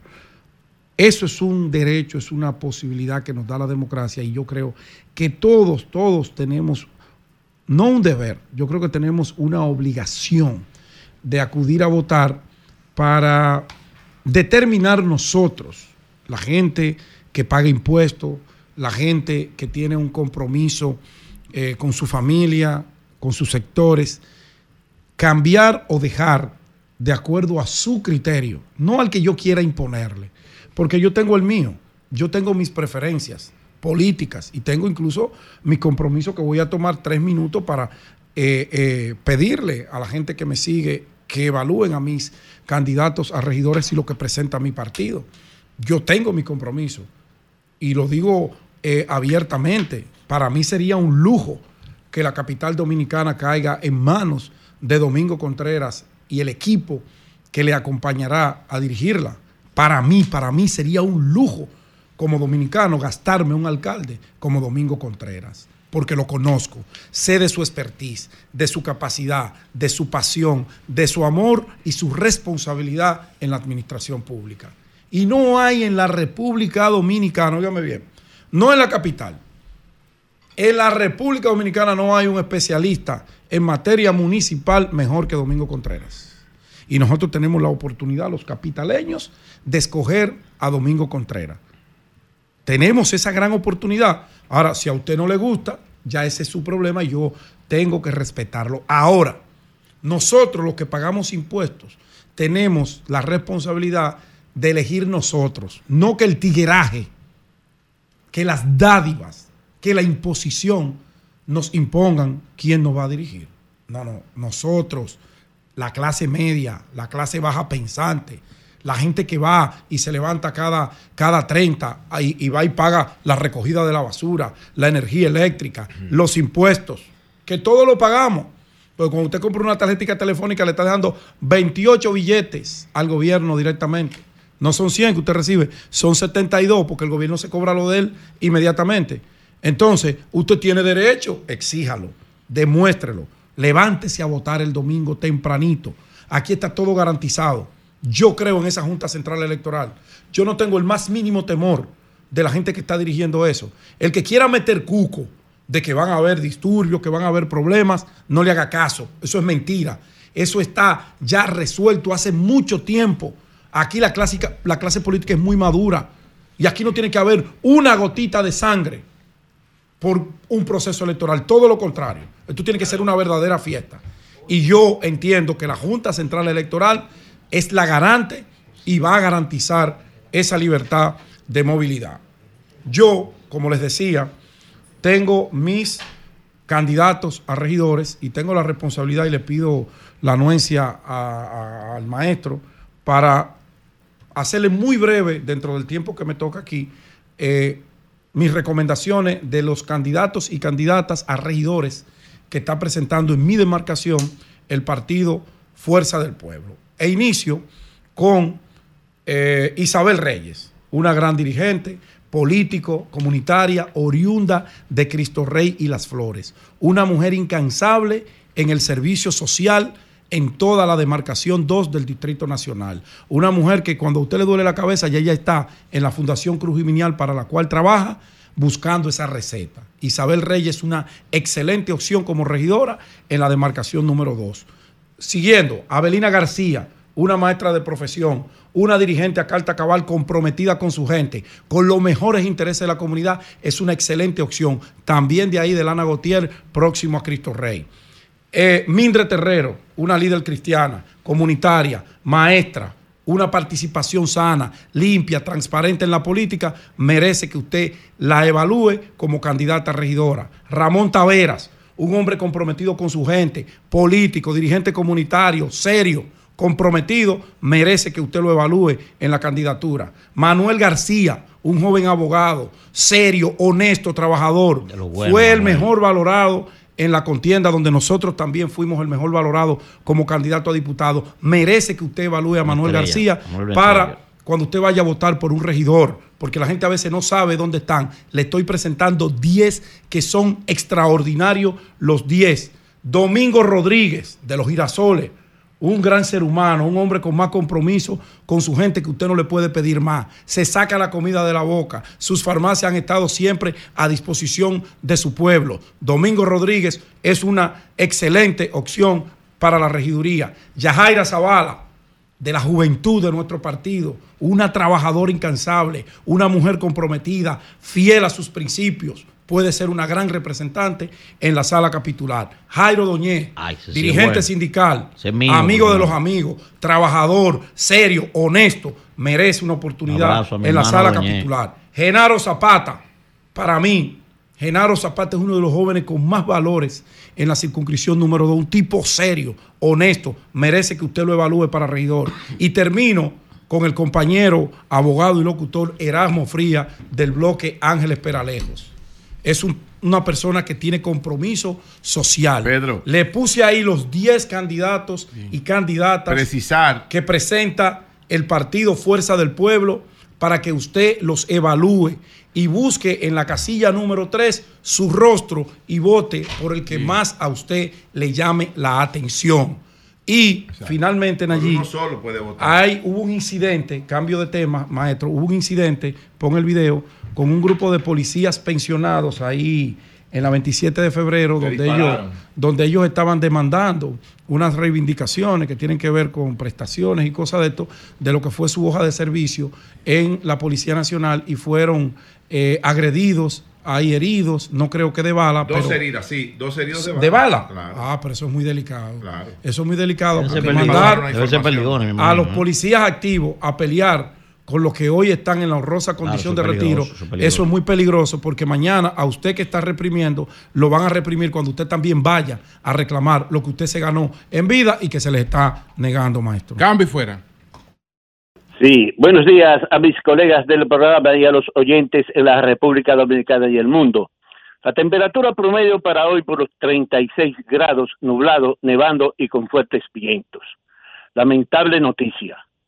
Falleció la noche de este lunes en su residencia del sector Los Ríos en el Distrito Nacional un hombre íntegro, solidario, maestro del periodismo, de fina y aquilatada pluma, con una sencillez admirable. Me refiero al veterano periodista y abogado Rafael César Opperman, nuestro amigo y hermano, de seguro de todos ustedes. Será, será velado este martes en la funeraria del sector Los Girasoles, a la entrada del cementerio Cristo Redentor, donde posteriormente tendrá cristiana sepultura. Condolencias a sus familiares y paz a su alma. Eh, atención a los dominicanos que piensan viajar este martes a Nueva York y ciudades aledañas. Deben venir preparados para enfrentar la inclemencia del tiempo, ya que se prevén acumulaciones de nieve de hasta 8 pulgadas y sobre las 15 al norte del estado, según el Servicio Meteorológico Nacional de los Estados Unidos. Los vientos se sentirán por momentos alrededor de 70 kilómetros por hora en algunas zonas. Es una tormenta invernal por el noreste de Estados Unidos. Eh, las escuelas públicas se suspendieron, las clases se suspendieron las clases presenciales en la escuela pública y se real- realizarán de manera virtual, informó el alcalde Eric Adam. La Autoridad de Transporte Metropolitano está preparada para tratar de garantizar el transporte público, eh, autobuses y trenes. Eh, ya están regando nieve y equipos pesados por las diversas calles. Cientos de empleados se han desplazado ejecutando esa labor. En el aeropuerto Kennedy se han suspendido más de 150 vuelos. En la Guardia se reportaron 75 cancelaciones y 8 vuelos retrasados. Y en el NUA 46 vuelos cancelados y 19 retrasos. Por otra parte, la Federación Nacional de Minoristas de Estados Unidos, con sede en Washington, D.C. y la más grande del mundo, estima que los estadounidenses gastarán este día de San Valentín unos 25 mil 900 millones de dólares, eh, regalando dulces, tarjetas de felicita- felicitaciones, flores, joyas y cenas, entre otras, este Día de los Enamorados. En otra información, la Asociación de, Bodegas Unidas de América, que preside Radamés Rodríguez, está ofreciendo 15 mil dólares a quien ofrezca información que posibilite la captura de los ladrones que sustrajeron 110 mil dólares en dos bodegas propiedad de dominicanos en el Bronx hace una semana. El primer robo fue en los Castillos Mini Market, donde se llevaron 100 mil. Está ubicada en la Avenida University con la calle 174 y 24 horas después, ladrones penetraron a la bodega IC Grocery, ubicado en el 976 de la Avenida Prosper en el mismo con- condado y se llevaron 10 mil dólares. Asimismo, a partir de este domingo, los negocios de Nueva York deben publicar claramente el precio de compras en artículos con tarjeta de crédito, incluidos los recargos, eh, los recargos impuestos del 4% para clientes antes de pagar. Así lo exige una nueva ley cuyo objetivo es aumentar la transparencia eh, con tarjeta de crédito, las transacciones con tarjeta de crédito. Eh, bajo esta ley, el Estado ahora está exigiendo que los precios se muestren de una de tres formas. Primero, mostrar eh, dos precios, dos precios, uno más alto si paga con tarjeta y otro más bajo si paga en efectivo. Eh, mostrar el precio con tarjeta para decirle al cliente que le hacen descuento si paga en efectivo o cambiar todos los precios para que sean iguales a la cantidad a pagar con tarjeta. Los dueños de negocio o, o customers que se sientan que la ley no se está cumpliendo deben llamar a servicio al cliente de al 911. Por último, policiales.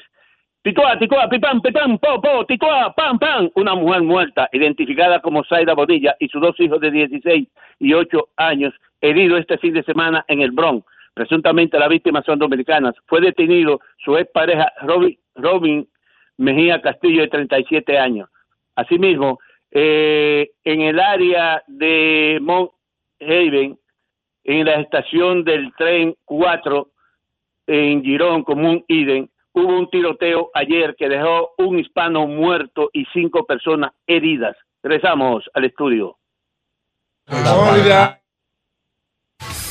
Salud. Sol 106.5.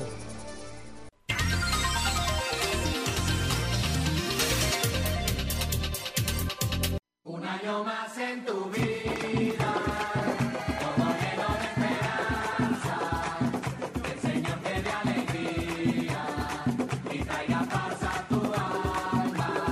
Bueno, felicitaciones para Carmen Teresa Burgos, asistente de don Antonio Espallá. Sí, Buena. está de cumpleaños.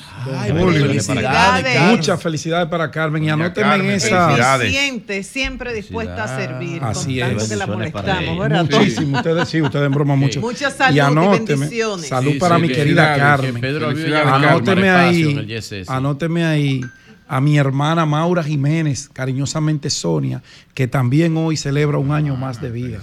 Mi hermanita querida. Señores, tenemos la visita de José Ureña López. Él es vicesecretario de Asuntos Electorales en Orlando, de la Fuerza del Pueblo. Entonces, él está aquí no por asuntos electorales, sino por un asunto de una invasión de terrenos. Explícanos cuál es la situación. Eh, muy buenos días a todos los radio oyentes eh, y todos aquellos que ven este programa. Realmente eh, nosotros estamos en, esta, en este espacio denunciando ah, públicamente que estamos siendo realmente abusados por un candidato eh, de nuestro partido, eh, que obviamente va de la mano eh, de la alcaldía de Julio Romero, que es eh, el actual regidor por, la, por, ahora- por el PRD, que ahora va por la Fuerza del Pueblo, que es eh, Antonio Infante. Es el famoso Poli. El famoso Poli. Cariñosamente, Poli. Entonces, es una persona que obviamente no comunicamos con él telefónicamente. Le hablamos del tema y realmente eh, la putrefacción que ese caballero pues nos emitió oralmente es algo que es impublicable en ese sentido y que nosotros hiciéramos lo que quisiéramos. De esto también antes de denunciar... Pero eh, él reconoce el hecho.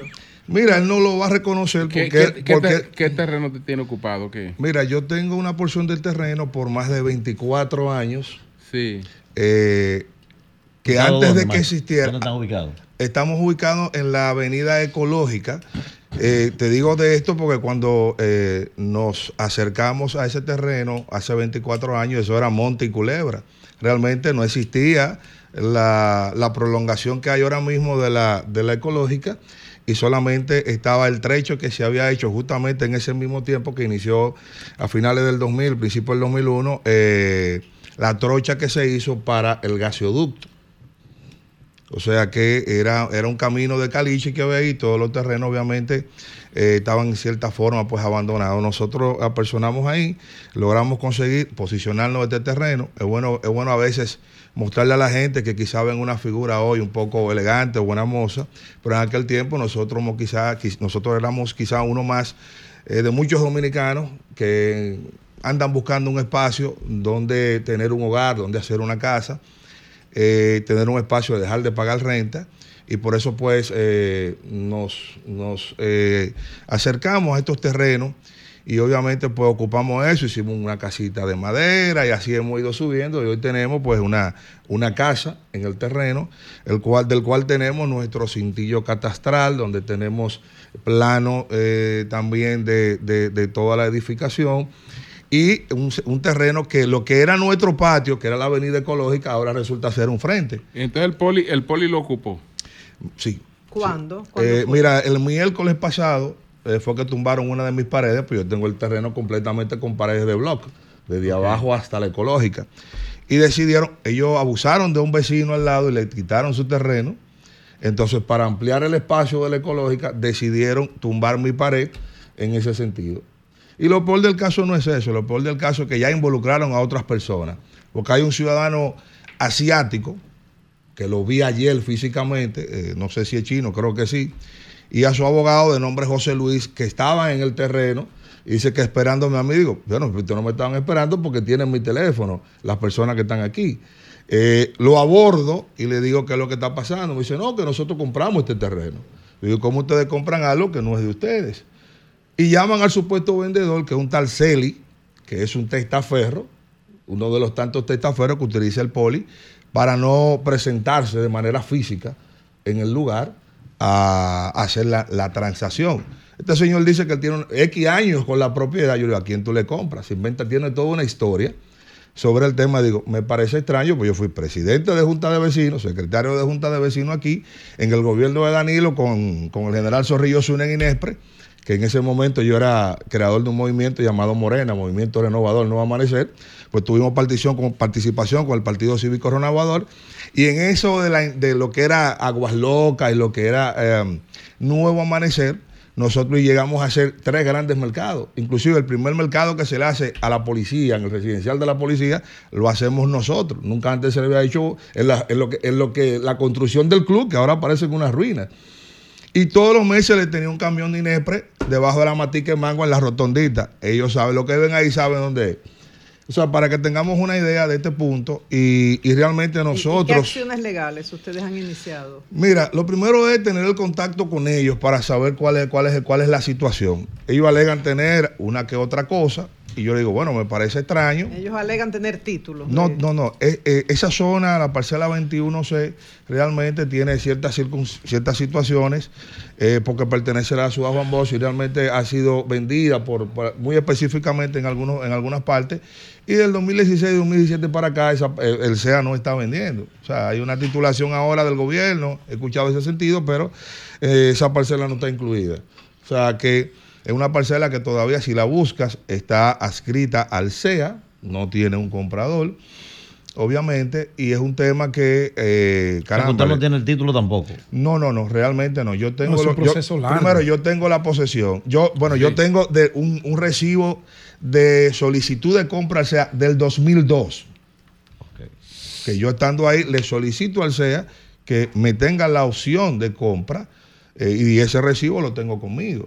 O sea, igualmente tengo declaraciones juradas en un momento que tuve que hacer unos otros préstamos para la misma construcción, en ese sentido.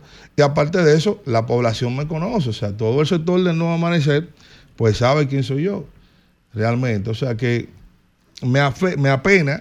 ¿Qué alega el poli en los contactos que tuvo con él? Mira, él lo único que dice que él tiene documentos y que él realmente todo su todo lo que él hace está debidamente legal y esto que lo otro. O sea, pero realmente ni el abogado del chino que estuvo ahí ni el chino tienen nada eh, en ese Y sentido. usted tiene su abogado. Sí, claro. ¿Y ¿Qué claro. le recomienda a su abogado? Mira, ¿Qué- noso- nosotros ya eh, estamos en el proceso, ya hicimos una, lo que es una citación y obviamente estamos también incoando ya una, una querella formal, primero por daños y perjuicios, segundo porque el hecho de yo venir y trasladarme a Santo Domingo, yo tuve que abandonar mi trabajo para poder estar aquí, o sea, lo cual ya yo soy un desempleado en los Estados Unidos. Hay manif- manifestaciones violentas de la otra parte. Ahí voy de nuevo. Primero, quien vende, ayer intenta agredirme verbalmente y físicamente no lo hizo porque habían otras personas, el, el nombrado Celi. Y anoche, a eso de las 10, 10 y tanto de la noche, se oyeron tres disparos desde la avenida ecológica hacia el terreno. Incluso un vehículo en marca Honda CRB, año entre el 2010 y 2015, color rojo vino, con los vidrios altamente tintados, estuvo ahí, creo que hasta amaneció en la parte del ter- en la parte de arriba, y así como yo han estado actuando hasta este momento. Bueno, señores, ese es otro caso del llamado poli. Todo el mundo conoce al poli. Y ¿Quién es el poli, Julio? Un regidor de Regidor de Santo Domingo Este. Eh, Famoso. este, famoso. Bastante por- famoso. Por lo mismo. Famoso Muy por lo activo mismo. en el tema de, los las terrenos, tierras sí. ajenas. Sí, sí. ¿Qué fue?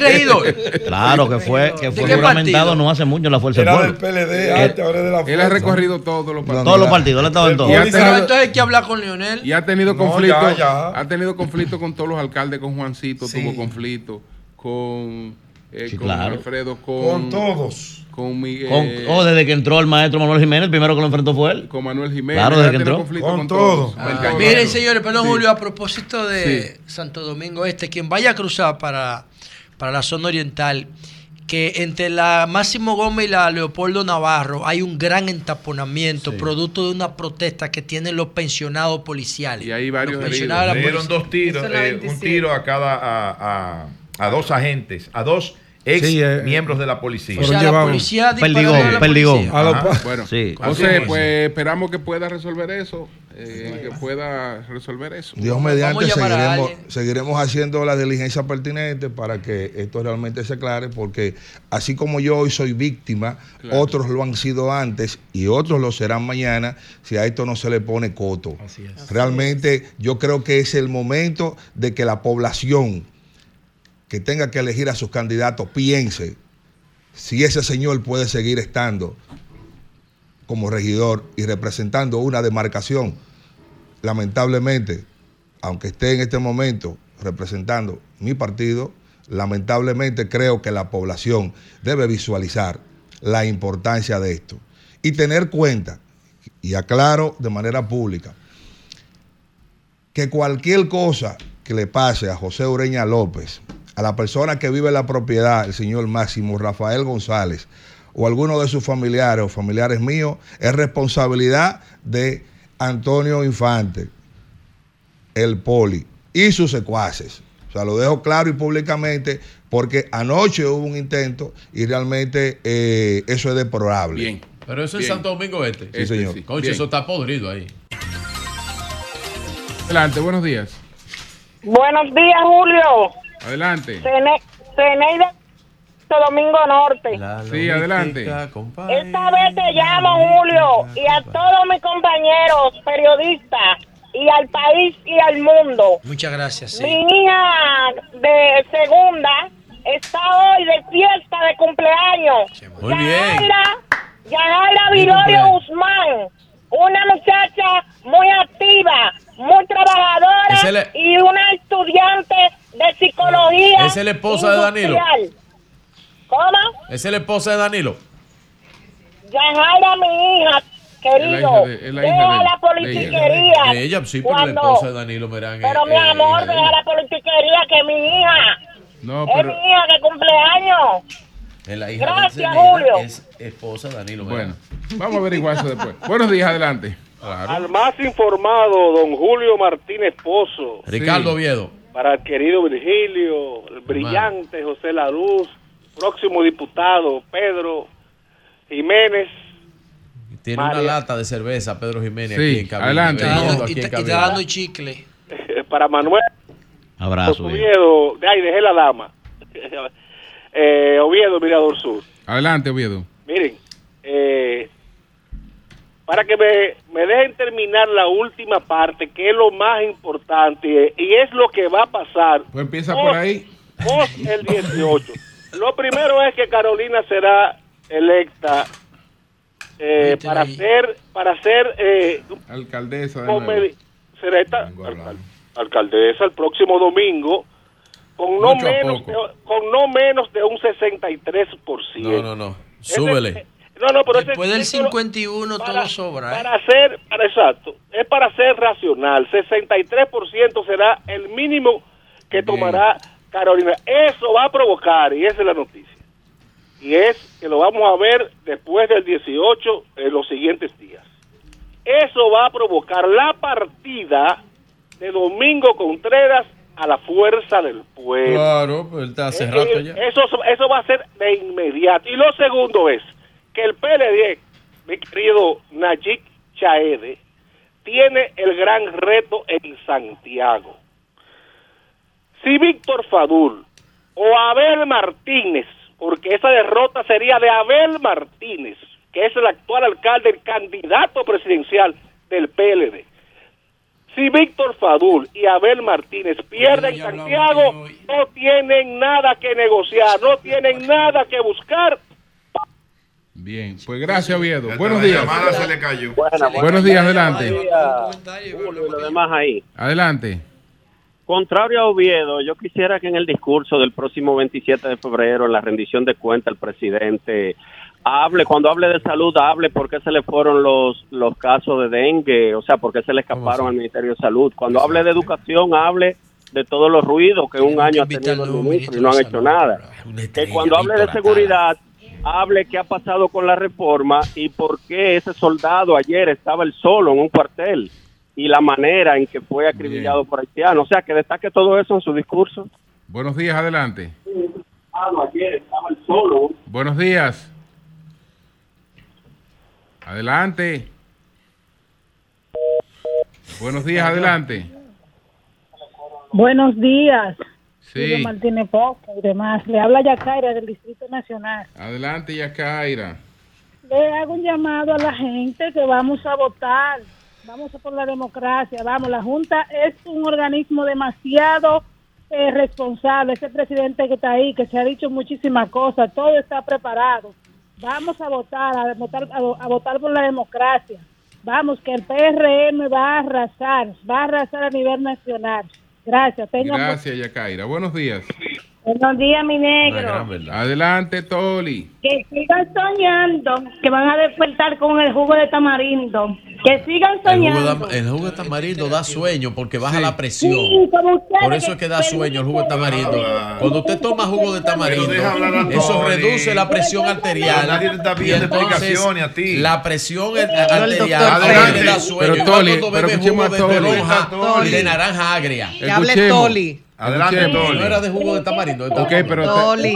Adelante, Toli. Eh, estábamos el domingo De jugo de tamarindo, con el es candidato presidencial Abel Martínez, los Alcarrizos, el próximo alcalde, Jaco Alberti, que no hay duda de eso, Julio, ¿eh? No hay duda, por más que tú veas encuestas, no, la verdadera encuesta es la más silente, la que sale Sí. de los balcones, de la casa, Ah, sí, sí, casa, sí. Es el discurso del perdido, mi reina. Yo me lo conozco ese. Con un candidato. 16 años me tocó decir, no te preocupes. el Oye, es el discurso del perdido. Permiso, Virgilio. Oh, No, pero con un- espérate todo. Déjala hablar, déjala hablar. Programa. Adelante, adelante.